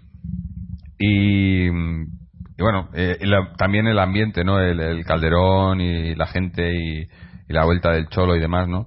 Eh, yo creo que eso, eso ayuda también. Eh, lo peor, pues no tengo, la verdad que no tengo, no tengo mucho nada negativo que decir, ¿no? Yo creo que todo, todo ha sido positivo hoy y hay que sacar todo, pues eso, las, las cosas buenas y, y, y, reforzarlas un poco más todavía para, para lo que, lo que nos viene, ¿no? Así que con esto, si os parece, pues pasamos a hablar de eso, del, del, rival. Jugamos el, el, miércoles a las 9 menos cuarto. Nos visita ni más ni menos que, la Juventus, ¿no? Que un duelo de Champions. Eh, se estrena el Calderón en Champions esta, temporada en, con, un, con un duelo muy de Champions, ¿no? O sea, jugar contra la Juventus, pues, eh, pese a problemas que han tenido en los últimos años y demás, eh, un gran equipo con, con grandes nombres, ¿no? Que que no va, no va a ser fácil, ¿no? Es un equipo que supuestamente, ¿no? Me imagino que si le preguntas a cualquier aficionado, para ellos jugando la Champions, su, su meta tiene que ser llegar hasta, hasta el final, ¿no? Está, está construido y, y, presupuesto tiene para ello. Y bueno, no, no nos lo va a poner fácil, ¿no? Pero, pero después del tropezón que tuvimos en, en Grecia, yo creo que es que no hay, no hay negociación, ¿no? Este partido hay que ganarlo hay que ganarlo y bueno lo que estábamos hablando antes no jugando por lo menos con la intensidad y con la y con el eh, el carácter que hemos puesto hoy y, ya no sé el equipo no porque obviamente me imagino que habrá que habrá cambios con el con el once que hemos visto hoy pero teniendo la misma idea yo creo que, que se puede sacar ese partido no bueno creo no es que se tiene que sacar o sea ese partido hay que ganarlo sí o sí no yo creo que no hay no, no se puede negociar no Sí, eh, yo creo que es otro rival que llega en las mismas condiciones que llegaba al Sevilla, es decir, imbatido, eh, con una racha triunfal en Liga Italiana, que acaba de ganar eh, también en la jornada de sábado 0-3 al Atalanta en, de visitante. Y, y, desde luego que va a ser una prueba de fuego en el sentido de estados de forma de equipos que, que están, que están contrastados y que que juegan de una manera bastante eficaz o que resuelven los partidos con un oficio bastante bastante aplastante no eh, y bueno eh, decir que mm, decir que las cuestiones del Atlético de Madrid yo creo que nos queda por resolver la cuestión de la portería. Si va a continuar el la alternativa o la alternancia en partido de Champions con respecto a la competición de Liga. Yo espero que no y espero que se mantenga Moya como portero titular del Atleti y desde luego que veremos los cambios también en qué sentido influyen en el, en el desarrollo del juego. Yo creo que quitar a jugadores que marcan o que imprimen un, una personalidad bastante característica o propia en el, en, el, en el sistema que hemos visto hoy con el Sevilla sería un error verdad que estamos empezando y hay que dosificar partidos, la temporada es larga, pero vamos a ver, creo que el partido es efectivamente es importante, es el segundo y por lo menos yo soy bastante conservador, al mismo tiempo que digo que me ha gustado muchísimo el Atleti del Sevilla y que creo que corresponde con una trayectoria que empieza a sumar partidos, lleva dos, pero queremos más. Yo siendo conservador, yo creo que todo lo que no sea perder sería un buen resultado. Y, y desde luego que un empate, yo un empate vamos a ver, un empate no... Depende de lo que haga los Sí, también, también te puedo, puedo, sí, puedo admitir. Si sí, el sí, y se va a seis puntos y el Juventus se pone con cuatro y tú con uno, ya vas a. Bueno, pero seguirías dependiendo de ti mismo para clasificarte. Yo creo que. Dependiendo dependerías, pero ya no tendrías margen casi dependiendo de, a cuatro partidos de sacar cuatro, yo creo que sí que se puede. Es verdad que habría que salir a Turín, que es el último, en fin, condicionantes un poco y ya veremos. Pero desde luego que no hay que volverse locos, ni después de haber ganado al Sevilla diciendo que el Atleti va a aspirar a lo mismo, después de otros partidos diciendo que el Atleti muestra síntomas de, de que transmiten preocupación. Yo creo que pase lo que pase, eh, estamos en, eh, por lo menos la posición de partida del equipo es buena y, pase lo que pase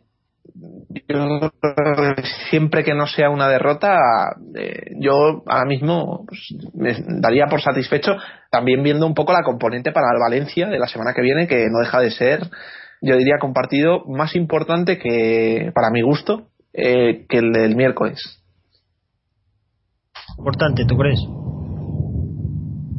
Perder en Valencia no nos dejaría muertos, pero perder con la Juve no, nos dejaría muertos, pero nos lo pondría súper chungo. ¿eh? Sí, yo, yo estoy de acuerdo contigo, Fernando. Personalmente opino que el partido de la Juventus es un partido que, que hay que. Yo es que para mí la Copa de Europa, ¿qué queréis que os diga? Eh, fin. si viene, para mí la Liga de Campeones, para mí la Liga de Campeones. Hombre, si, la canción. Hombre, pero si. ¿Para qué la jugamos, no? Ver partidos importantes de las ediciones del Atlético de Madrid es, es lo mejor. O sea, ver contra el Sevilla ahora mismo, ahora mismo, ahora mismo firmáis, ganar. firmáis, firmáis ganar la Juventus y perder en Valencia. Sí. Si, me pones así ahora mismo, sí, sin duda. Sin duda. Si lo pones así tan tajante que no haya posibilidad de elección, sí. Sí, sí, para mí es un partido más importante el de la Juventus y el del Valencia. El del Valencia fuera de casa, estamos bien en liga, no pasaría nada porque cayéramos un puesto, dos puestos no, no, el partido de la Juventus es un partido que hay que ganar y sobre todo hay que no perder. Y sí, la Liga de Campeones es muy complicada, pero, pero sí, jugar contra el Sevilla es muy bonito, pero jugar en, Imagínate, imagínate, imagínate que, lo que sea, yo quiero jugar contra el Chelsea. Yo quiero ganarle al Chelsea este año, o sea, quiero jugar grandes partidos, ver, bueno, jugar, ver grandes partidos, claro. Bueno, Claro, pero, pero una cosa, si, si perdemos contra la Juventus, imagina, y, y, y, el, y el Malmo le gana al Olympiacos, pues entonces se pondría la Juventus con 6 y el con 3 y Olimpia Las matemáticas ya, ya las he no sería menos perjudicial la derrota, pero sería todavía sería, mala. No estaríamos desahuciados. Es que como se nos dé el resultado malo, el lo pintáis como un imposible.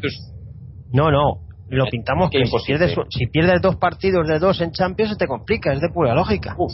sobre todo como los dos primeros tengan seis Yo no estoy discutiendo eso. Yo no estoy discutiendo eso. Yo digo que las cosas, por muy mal que salgan el miércoles, no estaremos desahuciados. Y además es una cosa. Desahuciado no, pero puedes estar, tener más opciones o menos. Si Olympiacos gana, eh, para empezar, ya no dependemos de nosotros mismos, ¿eh? O sea, si los dos se ponen con seis puntos de Juventus y Olympiacos y nosotros, yo no estoy seguro ya que dependamos de nosotros mismos. O sea, que, no sé, eh, sería, sería una situación mala.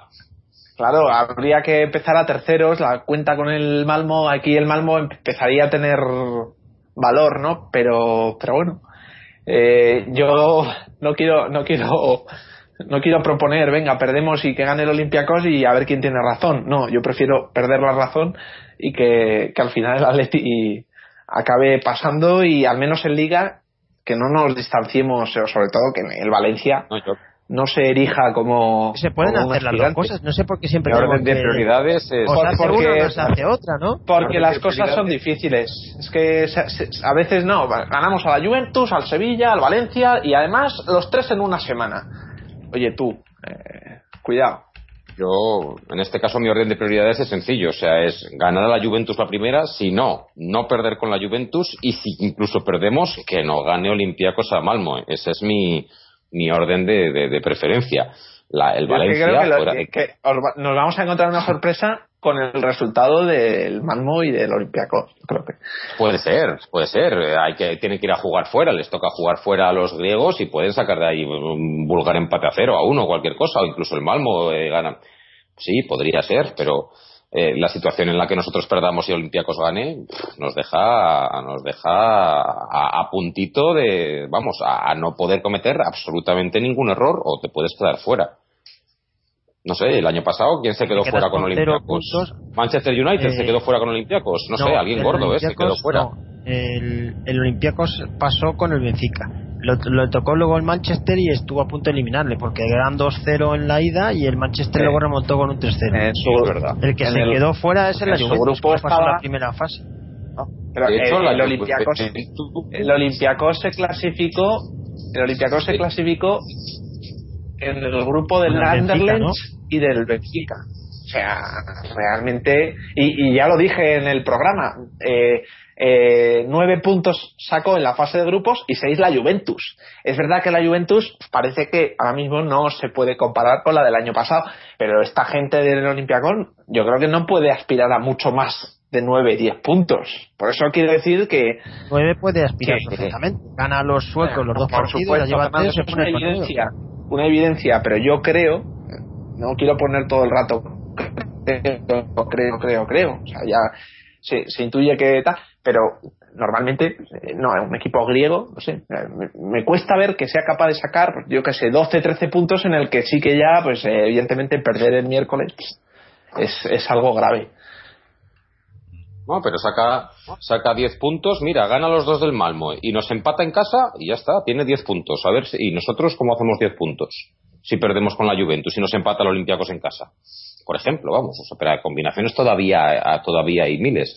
Lo que sí que es cierto es que la Juventus mejor bueno, es un gran equipo, pero la perdamos con la Juventus no vamos a poner sí, así, Fernando. Ves con cero puntos de seis y estás de lo es que es que estás obligado a hacer algo ya a puntuar la gente, que lo suyo es hacerle los deberes contra la Juventus y luego tener Olympiacos eh, aquí en casa y, y, el, y los dos partidos de Malmo eh, no tener esa esa presión, ¿no? Y jugarlo mm. sin presión y no, no normalmente, normalmente la gente pensará, pero este tío que dice, si ha visto también al equipo con el Sevilla, si le hemos metido una goleada, este que, este que está, que está imaginando, ¿no?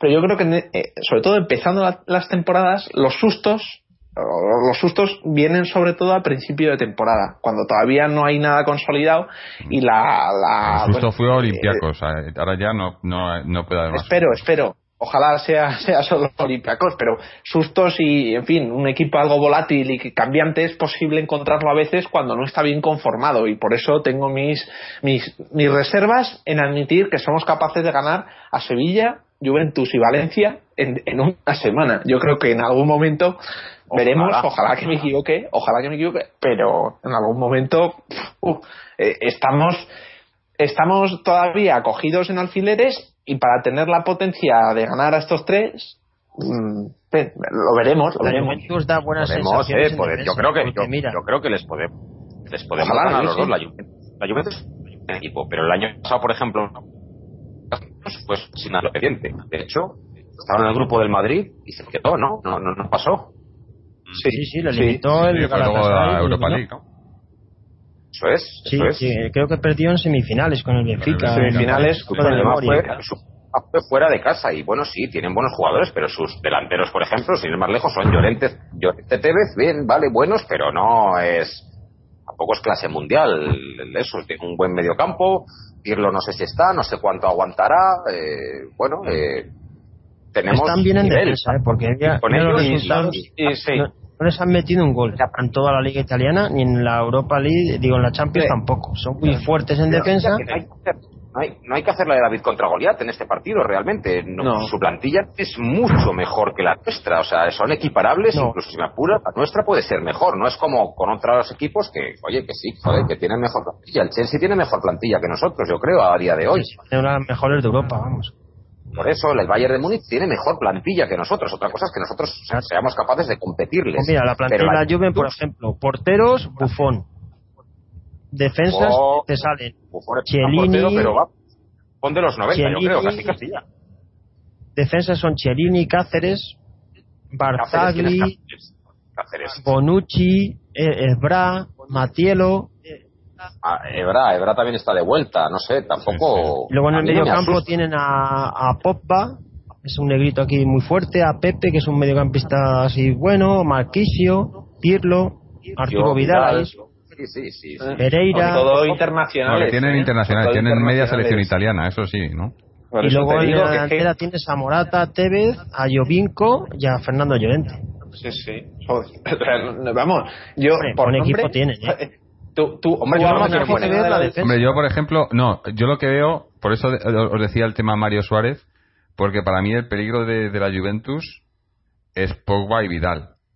Esos dos si están tienen el Esos partido son bien, bestias, son ¿eh? una, son unas fieras en el centro del campo. Entonces, por eso decía que Thiago tácticamente y por experiencia y demás es un jugador que, que, que te puede resultar en estos partidos, pero físicamente estos dos a Thiago se lo pueden comer. Entonces, eh, no sé yo, por eso decía que, que igual saca Mario y no sé, eh, o, o igual saca tres, tres mediocentros, ¿no? Eh, habrá que ver, pero pero lo que más miedo me da de, de la Juventus es el medio del campo. A mí, no sé, no sé cómo lo veis. Sí. Sí, sí. Es poderosísimo. Yo Es lo veremos mejor también. que yo creo. Hombre, una de las cosas. Yo creo van a venir al empate. van a venir al empate. Estoy seguro que van a hacer el partido italiano rastrero de empatar a cero. Seguramente. Sí, sí. Mm. Sobre todo viendo cómo contra quién juegan, ¿no? Eh, me imagino, ¿no? Eh, pero bueno, eh, a otros equipos Hombre, han venido, yo creo muchos que equipos lo- han venido aquí a eso, ¿no? el Atleti también se caracteriza por tener la virtud de intentar que los partidos no se desarrollen en las en los puntos fuertes del rival, ¿no? Eh, pasó con el Barcelona en los partidos clave de la temporada pasada. Eh, pasa cuando en medio del campo tenemos muchos problemas para pasar esa línea o tener una salida de balón más, más fluida. Y, y yo creo que si, en el, si efectivamente en el partido se dan dificultades, el Atleti no tendrá problemas en recurrir otra vez al balón largo, que no deja de ser otro recurso que estará ahí, que es, que es utilizado y que sobre todo no tiene problemas, porque hay, yo imagino hay equipos que, que no pueden pegar un pelotazo porque les silbarían, ¿no? O la gente se pondría nerviosa. Difícil, Sin embargo, yo Álvaro, creo que un pelotazo si se te ponen los 11 atrás de ellos. Sí, no, pero en el, en el sentido del medio del campo que, que, que dificulten eh, la salida de balón y que seas incapaz de salir del área como hubo momentos, por ejemplo, contra el Celta de Vigo o hubo momentos eh, con- en otros partidos que hemos jugado que era- tenemos esos problemas. Normalmente, sobre todo, agravados por, por jugadores que no ejercen o, o que no aportan soluciones a, esos problemas, eh, en el sentido de, la presencia o intuir la presencia de Mario Suárez, que efectivamente en medio del campo yo creo que está, más o menos condenado a, ser cambiante en este equipo por la incógnita del estado físico de jugadores como Tiago, ¿no? Que, habrá que es- está muy bien cómo está cómo ha llegado al equipo y lo- cómo está funcionando en el equipo pero vamos a ver que estamos en la jornada 5 ¿no? entonces bueno yo creo que eh, por el- la preocupación de, de Jorge el Atleti es un equipo que no tiene y desde luego el año pasado lo, lo demostró mucho y, y esta temporada algo algo también se ha dejado ver no tiene ningún problema en recurrir a- o al menos en quitarse la presión de la manera más conveniente, sea patadón y o sea como sea, ¿no? Pero desde luego, sobre todo no dar facilidades. Es verdad, llevamos dos partidos además que no hemos visto los errores de otros partidos, no hemos visto concesiones, no hemos visto todo eso. Parece que apuntan a que va a ser un partido de la Juventus también muy competido en el sentido de que el Atleti va a entrar con una intensidad y con un nivel eh, competitivo muy alto y que va a depender un poco de- del rival si es capaz de aguantar o no. Hoy el Sevilla no ha podido y se ha llevado cuatro. En fin, es también una cuestión del Atleti, ¿eh? Yo, yo no estoy, no, no, no me asusta el, la Juventus, no me asusta ahora mismo los rivales a los que enfrenta el, Atlético de Madrid. A mí lo que me asusta es que o lo que me asusta o lo que me preocupa es saber si voy a poder ver el mismo Atleti que hoy. No lo sé. Yo sí, no sé.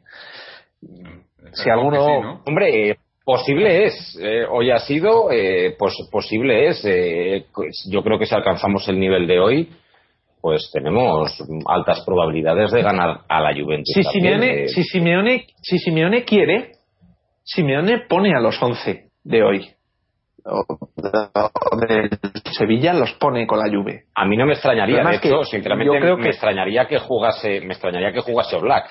Incluso me extrañaría que jugase Mario. A ver, eh, no, a mí, a mí el cambio del portero, oye, pues puede ser una cuestión. Uno por otro, pues, en fin, no me gusta, pero si al final me lo tengo que comer porque ha planificado que tiene que ser así, pues vale pero pero me refiero más al, al otro, o sea, más al conjunto, al equipo, en dibujo eh, creo que es mucho más trascendente y mucho más importante que el papel del portero. Hemos visto que hoy, pues, y en la Almería, no tuvo nada que ver. Es lo mejor que puede ser yo, para un portero. A ver, si, si, si, algo nos ha demostrado el Atlético de Madrid es que estoy seguro de que en el partido con la Juventus vamos a ver un equipo muy intenso, muy competitivo, muy metido, muy peleón y eso ya es garantía, eso es media vaca, la verdad, eso ya es garantía de, de, de, bastante. Eso el Atlético de Madrid lo tiene sobradamente demostrado. Ahora bien, estaremos finos, haremos jugadas, crearemos ocasiones, pues eso ya será otra historia. Manchuki meterá gol, no, pero, pero vamos, que vamos a disputar, competir y que va a ser un partido que si nos ganan, nos van a tener que ganar ellos, pues es casi seguro. O sea, es poco habitual que ocurran lo, lo que está ocurriendo con, con Olympiacos y similares, partidos con errores nuestros no, no, no suele ser habitual, con errores tan eh, claros. En, lo que llevamos de temporada, lo que sí que parece bastante claro es que Simeone, primero, no tiene un once fijo, puede ser porque es pronto, y segundo, como, como respuesta a los cambios en el once titular que estamos viendo, que Simeone pretende adaptar al equipo a los diferentes partidos, a los diferentes rivales, a las diferentes situaciones, ¿no? Entonces, si la lectura que hace de la Juventus es que, pues por lo que sea, tiene otro tipo de esquema o conviene mejor jugar con un jugador o con otro, a mí esa puesta en valor del rival y, en el fondo cambio del sistema de juego del Atlético de Madrid, eso me preocupa. Yo, creo que el, eh, eh, el rival no nos debe de condicionar en este momento para cambiar lo, lo que está funcionando en, el, en, nuestro equipo. O sea, yo creo que hay que confiar en lo que está funcionando y darle otra oportunidad y volver a apostar por los mismos porque va a poder contar con los que han jugado hoy. Y yo creo que todo cambio, independientemente de si se adapta mejor o peor al, al rival, yo creo que, desde mi punto de vista, se, los que han jugado hoy se podrían adaptar perfectamente ¿Y vosotros no creéis, por ejemplo, la entrada de Cerci, un italiano que conoce la Juventus, a lo mejor está picado, que era del Torino? Bueno, y, y tanto él es del Toro, que es el máximo rival de la Juventus, efectivamente. Que Simeone, y además Simeone conoce la liga italiana y demás, ¿no? O sea, es posible, a lo mejor le ha puesto en la grada para luego, vete a saber. Oye, ¿y, y de amarillas cómo vamos? que ¿En Champions o en Liga? En Champions eso llevamos un partido no, problemático, yo creo. Vamos. En Champions poco, pero en Liga. pero, pero ¿cuántos son? ¿Dos o, tres amarillas para el ciclo? Son tres. ¿no? son tres. Partidos. Son tres. Son tres, Si no recuerdo, en Grecia nos fuimos con tres o cuatro amarillas. Cosa que. no sé a quién, pero hubo varias. Gaby creo que fue. Es normal que te saquen tres o cuatro amarillas en un partido. Mm. Oye, mira, acabo de recibir. Eh, voy, a, voy a leer un momento, ya sé que estamos cambiando un poco el tema. Vuelvo al partido de hoy, pero es que nos acaba de mandar un, un lector, un, un oyente, perdón. Un, un mensaje y lo, y lo quería leer solo para pues eso para, para que la gente vea no cómo ha estado eh, se llama Néstor Garrido y nos cuenta eh, en primer lugar felicitaros por vuestro podcast desde hace dos años no me he perdido uno sois mis acompañantes mientras hago deporte cerca de nuestra casa, el Calderón. El partido de hoy ha sido impresionante. Ha vuelto el mejor Atleti. Se nota muchísimo el cholo a nuestro lado en el banquillo. El equipo lo ha dado todo. El coraje y corazón que han dado me ha emocionado. Ahora no podemos pensar más que en la Juventus y demostrar que por encima de nosotros no hay nadie. Aupa Atleti. Nada, una nota rápida, pero sí, eso, que eh, lo que comentaba Álvaro quizás, ¿no? Que no hay, no hay que fijarse en el rival, o sea, bueno, fijarse en el rival. Eh, que no, no tenemos un, es un rival importante como la Juventus y demás, pero es que eh, mirándonos a nosotros mismos, el Atleti ahora mismo no, o sea, el año pasado, el año pasado fuimos finalistas y campeones de Copa, ¿no? O sea, campeones de Liga. No tenemos nada que envidiar a nadie, ¿no? En historial son mejores ellos, pero actualmente estamos por encima de ellos en Champions. Si miras el año pasado solo, claro. No, pero te puedes, si abarcas mucho o poco, depende con que te quedes. No, suele ser, suele ser bastante recurrente el utilizar este, no, nosotros aquí eh, no tenemos que adaptarnos, somos mejor que nadie y tal, pero yo creo que en este caso concreto sí que, sí que es consecuente con el estado del equipo, que es un equipo que, que parece que es bastante autónomo con respecto al rival. Es decir, aquí no estamos diciendo que hayamos agravado los déficits del Sevilla para superarle o que eh, precisamente hiciéramos mella en, en, aquellas zonas o en aquel tipo de juego que, que, más le perjudica al Sevilla. Yo el Sevilla ha salido a jugar, el Atlético Madrid ha salido a jugar y se lo ha llevado por delante. pero, pero nada más, ¿no? O sea, realmente desde el punto de vista militar, si se quiere ver, atacamos por el flanco, tal, no sé qué. Hombre, e, es verdad que el tercer gol, el segundo gol hay un, hay una componente de estrategia muy fuerte que siempre le sale bien y el, el cuarto gol viene de un balón parado y el tercer gol es un penalti, ¿no? O sea, en el fondo, bueno, pero, pero sí que, en fin, que yo creo que el Atleti tiene que desprenderse también un poco de, la consideración del rival sin caer en la prepotencia, pero desde luego confiando en las herramientas y en el, en el, en el equipo como, como conjunto. Lo importante, la porra. no, Fernando. Dale, dale, dale. ya que yo digo 2-1, goles de Griezmann y de Cerchi vamos a empezar 1-0, nos empatan luego y el gol de la victoria es ¿Para qué voy a ver el partido si ya me lo estás contando? Yo, yo me mojo en todo, digo hasta goleadores. Sí, sí. Yo, yo, yo digo un 3-0. Israel. Un 2-0, 2-0 para nosotros. ¿Y Álvaro? Voy a decir 3-1 resultado convencional, pero bueno, en fin, 3-1. Eh, yo, yo dije goleada al Sevilla, ¿eh? En el Almería. Mm. O si no, desmiéntemelo. No, yo no. Yo, yo mi, memoria es como la de las Pero vamos. Es una broma, es una, es una broma.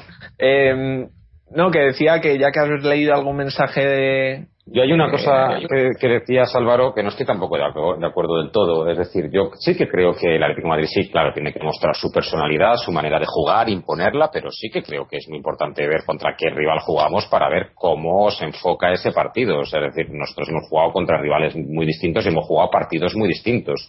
Contra Barcelona jugábamos de una manera, contra Real Madrid jugábamos otra. Entonces sí que es importante ver. Yo sinceramente no sé exactamente cómo es la Juventus para saber cómo plantearles o, cómo se me, se me, ocurriría plantearles un partido, pero sí, sí es importante ver el, rival que tenemos.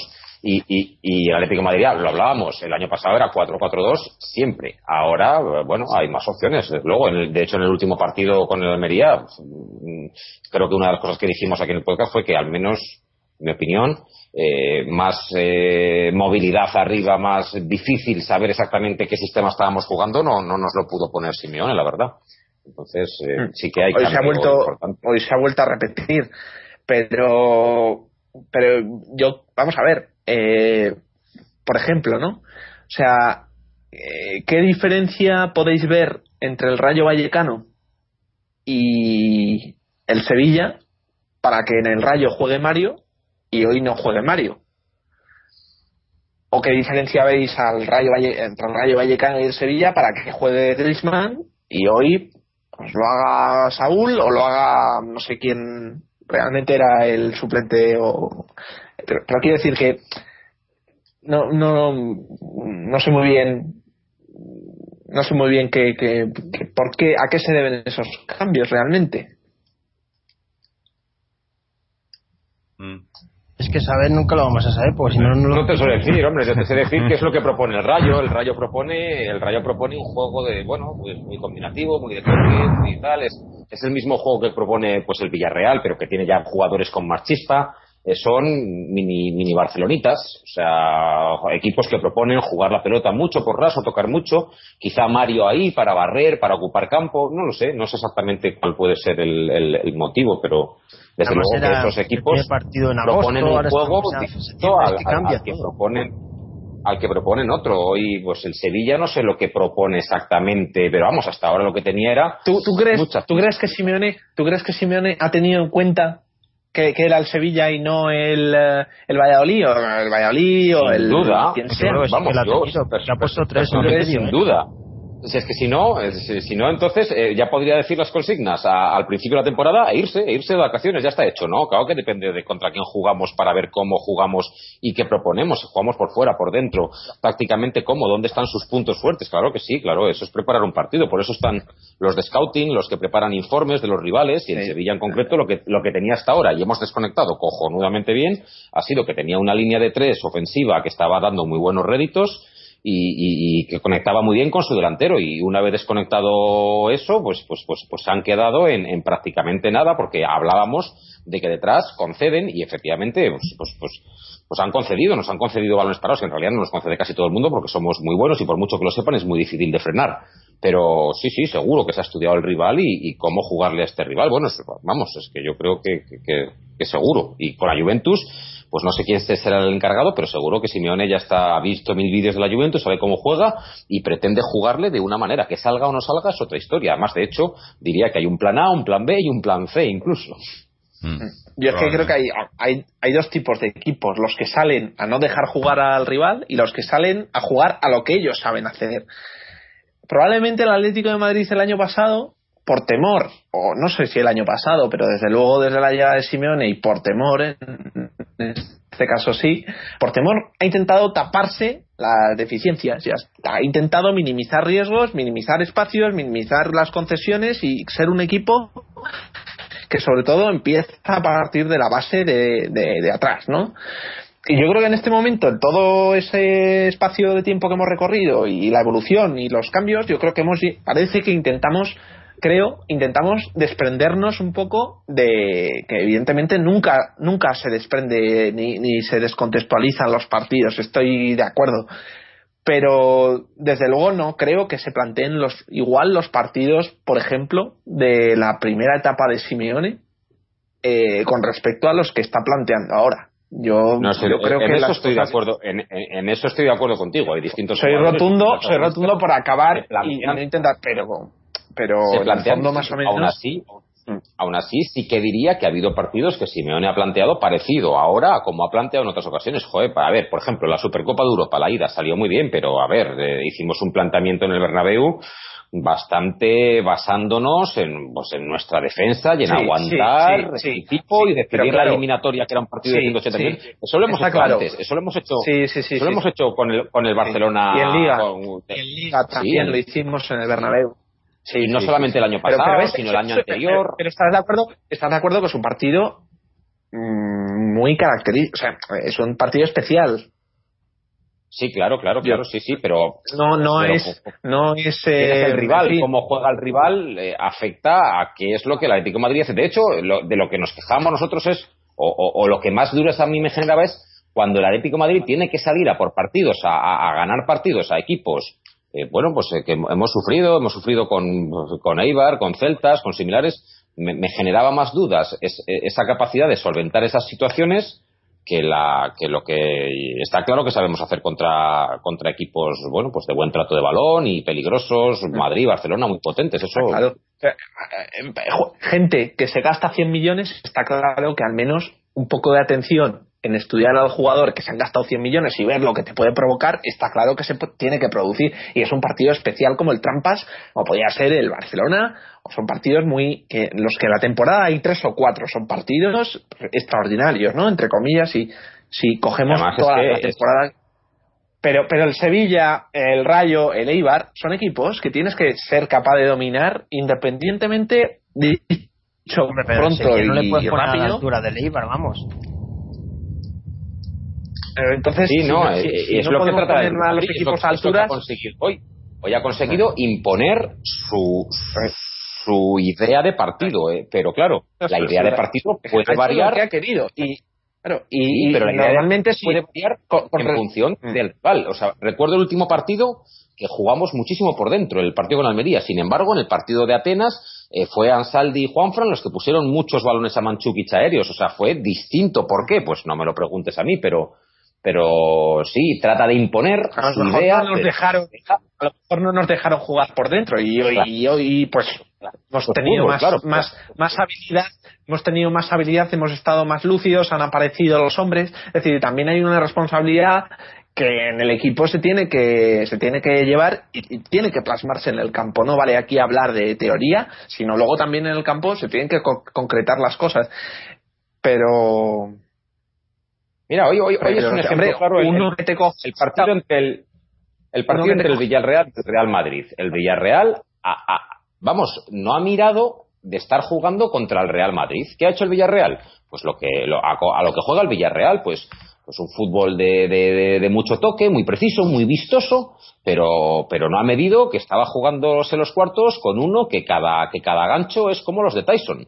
Entonces, ¿qué ha pasado? Pues que, los que sí, el Villarreal ha tenido, ha tenido oportunidades de gol, ha estado bien, tal, pero sus delanteros, al fin y al cabo, pues son Luciano Vieto, con 18 años, Uche, que tampoco es tal, y, los otros, pues, pues, pues cuando la tienen, pues hacen cosas pues estupendas porque son jugadores de, de, primer nivel. Entonces, hoy para mí el Villarreal no ha mirado contra quién jugaba, y sin embargo nosotros creo que somos más listos y somos capaces de hacer un, un planteamiento que se podría, se podría, se podría considerar incluso rácano en la ida del Bernabéu, sabiendo que es un partido de 180 minutos, pero que a la larga, joder, los resultados están ahí y no es la mejor estrategia. El fútbol es ganar, claro, eso es, esto es estrategia, el fútbol es ganar. Y el Villarreal sí, ha jugado muy bonito, les han aplaudido, qué pena, qué pena, pero al hoyo. En fin, bueno, que nos, nos liamos, llevamos ya dos horas aquí, solo dos horas hablando es que, la victoria, el eh. partido en concreto, ha sido un partido, yo, yo coincido totalmente con la lectura que ha hecho el oyente. Me parece que que realmente el partido ha sido desde luego el mejor de la temporada, incluyendo los de Supercopa, y a pesar de bueno, las estrategias y de ser el Madrid, pero eh, desde el punto de vista del espectáculo, esos partidos de principio de temporada que, que marcan, marcan también, en fin, eh, un antes y un pues, después que a ver si para a ver si para el miércoles por la noche o el jueves podemos estar diciendo lo mismo de, de la Juventus no que ya sería sería sería importante no eh, bueno, pues no sé si os parece, vamos a. Yo, tengo que decir una cosa antes de que cierres. Esperaba al, podcast de, fin de semana, que suele tener más, más audiencia que los de entre semana, para deciros aquí a todos los que hacéis el podcast, los que escuchan y los que estamos habitualmente participando, que bueno que nos han nos habían nominado como mejor podcast del año en la categoría de deportes. Eh, bueno, una asociación de podcast que reúne pues una serie de, en fin, se encarga un poco de otorgar una serie de premios a los a los podcasts que ellos consideran que son mejores o que tienen más interés. Entonces, simplemente el decir que, que eso, que, que el grabar todos los partidos del Atleti y tal, que también nos, nos ha dejado ese pequeño detalle, que no deja de ser un detalle, pero que está, está bien y os lo quería, quería compartir y, y, deciroslo si no lo sabíais. Pero yo no, yo lo sabía y, diría que tiene mucho mérito teniendo en cuenta que somos un bueno que, es un programa exclusivamente del Atlético de Madrid. O sea no es un programa de deporte ni de fútbol en general y además, es un programa del Atlético de Madrid. sí Por eso y además es una nominación es una nominación que no depende de nadie más que de ellos que no tenemos el gusto de conocer pero desde luego que para que hagan una nominación tienen que haberse escuchado por lo menos algún programa. Y aquí no, en fin, el objetivo no es contentar a la gente que nos escucha, el objetivo es contentar a la gente del Atlético de Madrid. Pero, pero vamos, que simplemente el detalle de haber descubierto, es verdad, es verdad que también estuvimos nominados el año pasado y también estuvimos nominados hace dos años.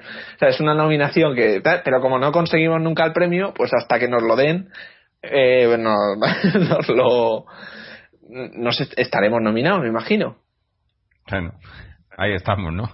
Eh, tampoco eso, eh, eh, Es, un, es, un, es un dato, ¿no? Y es un es, es un placer que estaba bien, estaba bien que te tengan en cuenta en estas cosas, pero vamos, que no, no, no es nuestro la verdad, ¿no? estar deseando pisar la alfombra roja y el fotocall y y, ponerte los trapitos de, o el, o el smoking. el smoking sí, sí. Bueno, no, una, una buena noticia, ¿no? Eh, aparte de, de, lo que ha sido el partido de hoy, ¿no? curiosa, curiosa. Eh, Sobre todo cuando no te esperas una cosa y, la, la, encuentras por, por, internet, vaya, se puede ver por en internet, tú pones Asociación Podcast nominados mejor de eh, podcast deportes y ahí estamos, es verdad. ¿Pero es en España o en Europa o...? Esta gente... nivel mundial, yo creo que se mueve a nivel podcast mundial en castellano. Ah, en castellano. No, podcast en castellano. Colombia, no, no, no, no, no, no, podcast, podcast español. O sea, la asociación podcast es una organización española. Lo que pasa es que luego, pues, nomina una serie de podcasts, no sé muy bien por qué motivo. Hay una fase de votación eh, y luego, pues, a los cuatro más votados pasan una fase, digamos, de, de, de, de, de una especie de jurado y ahí entregan un premio, ¿no?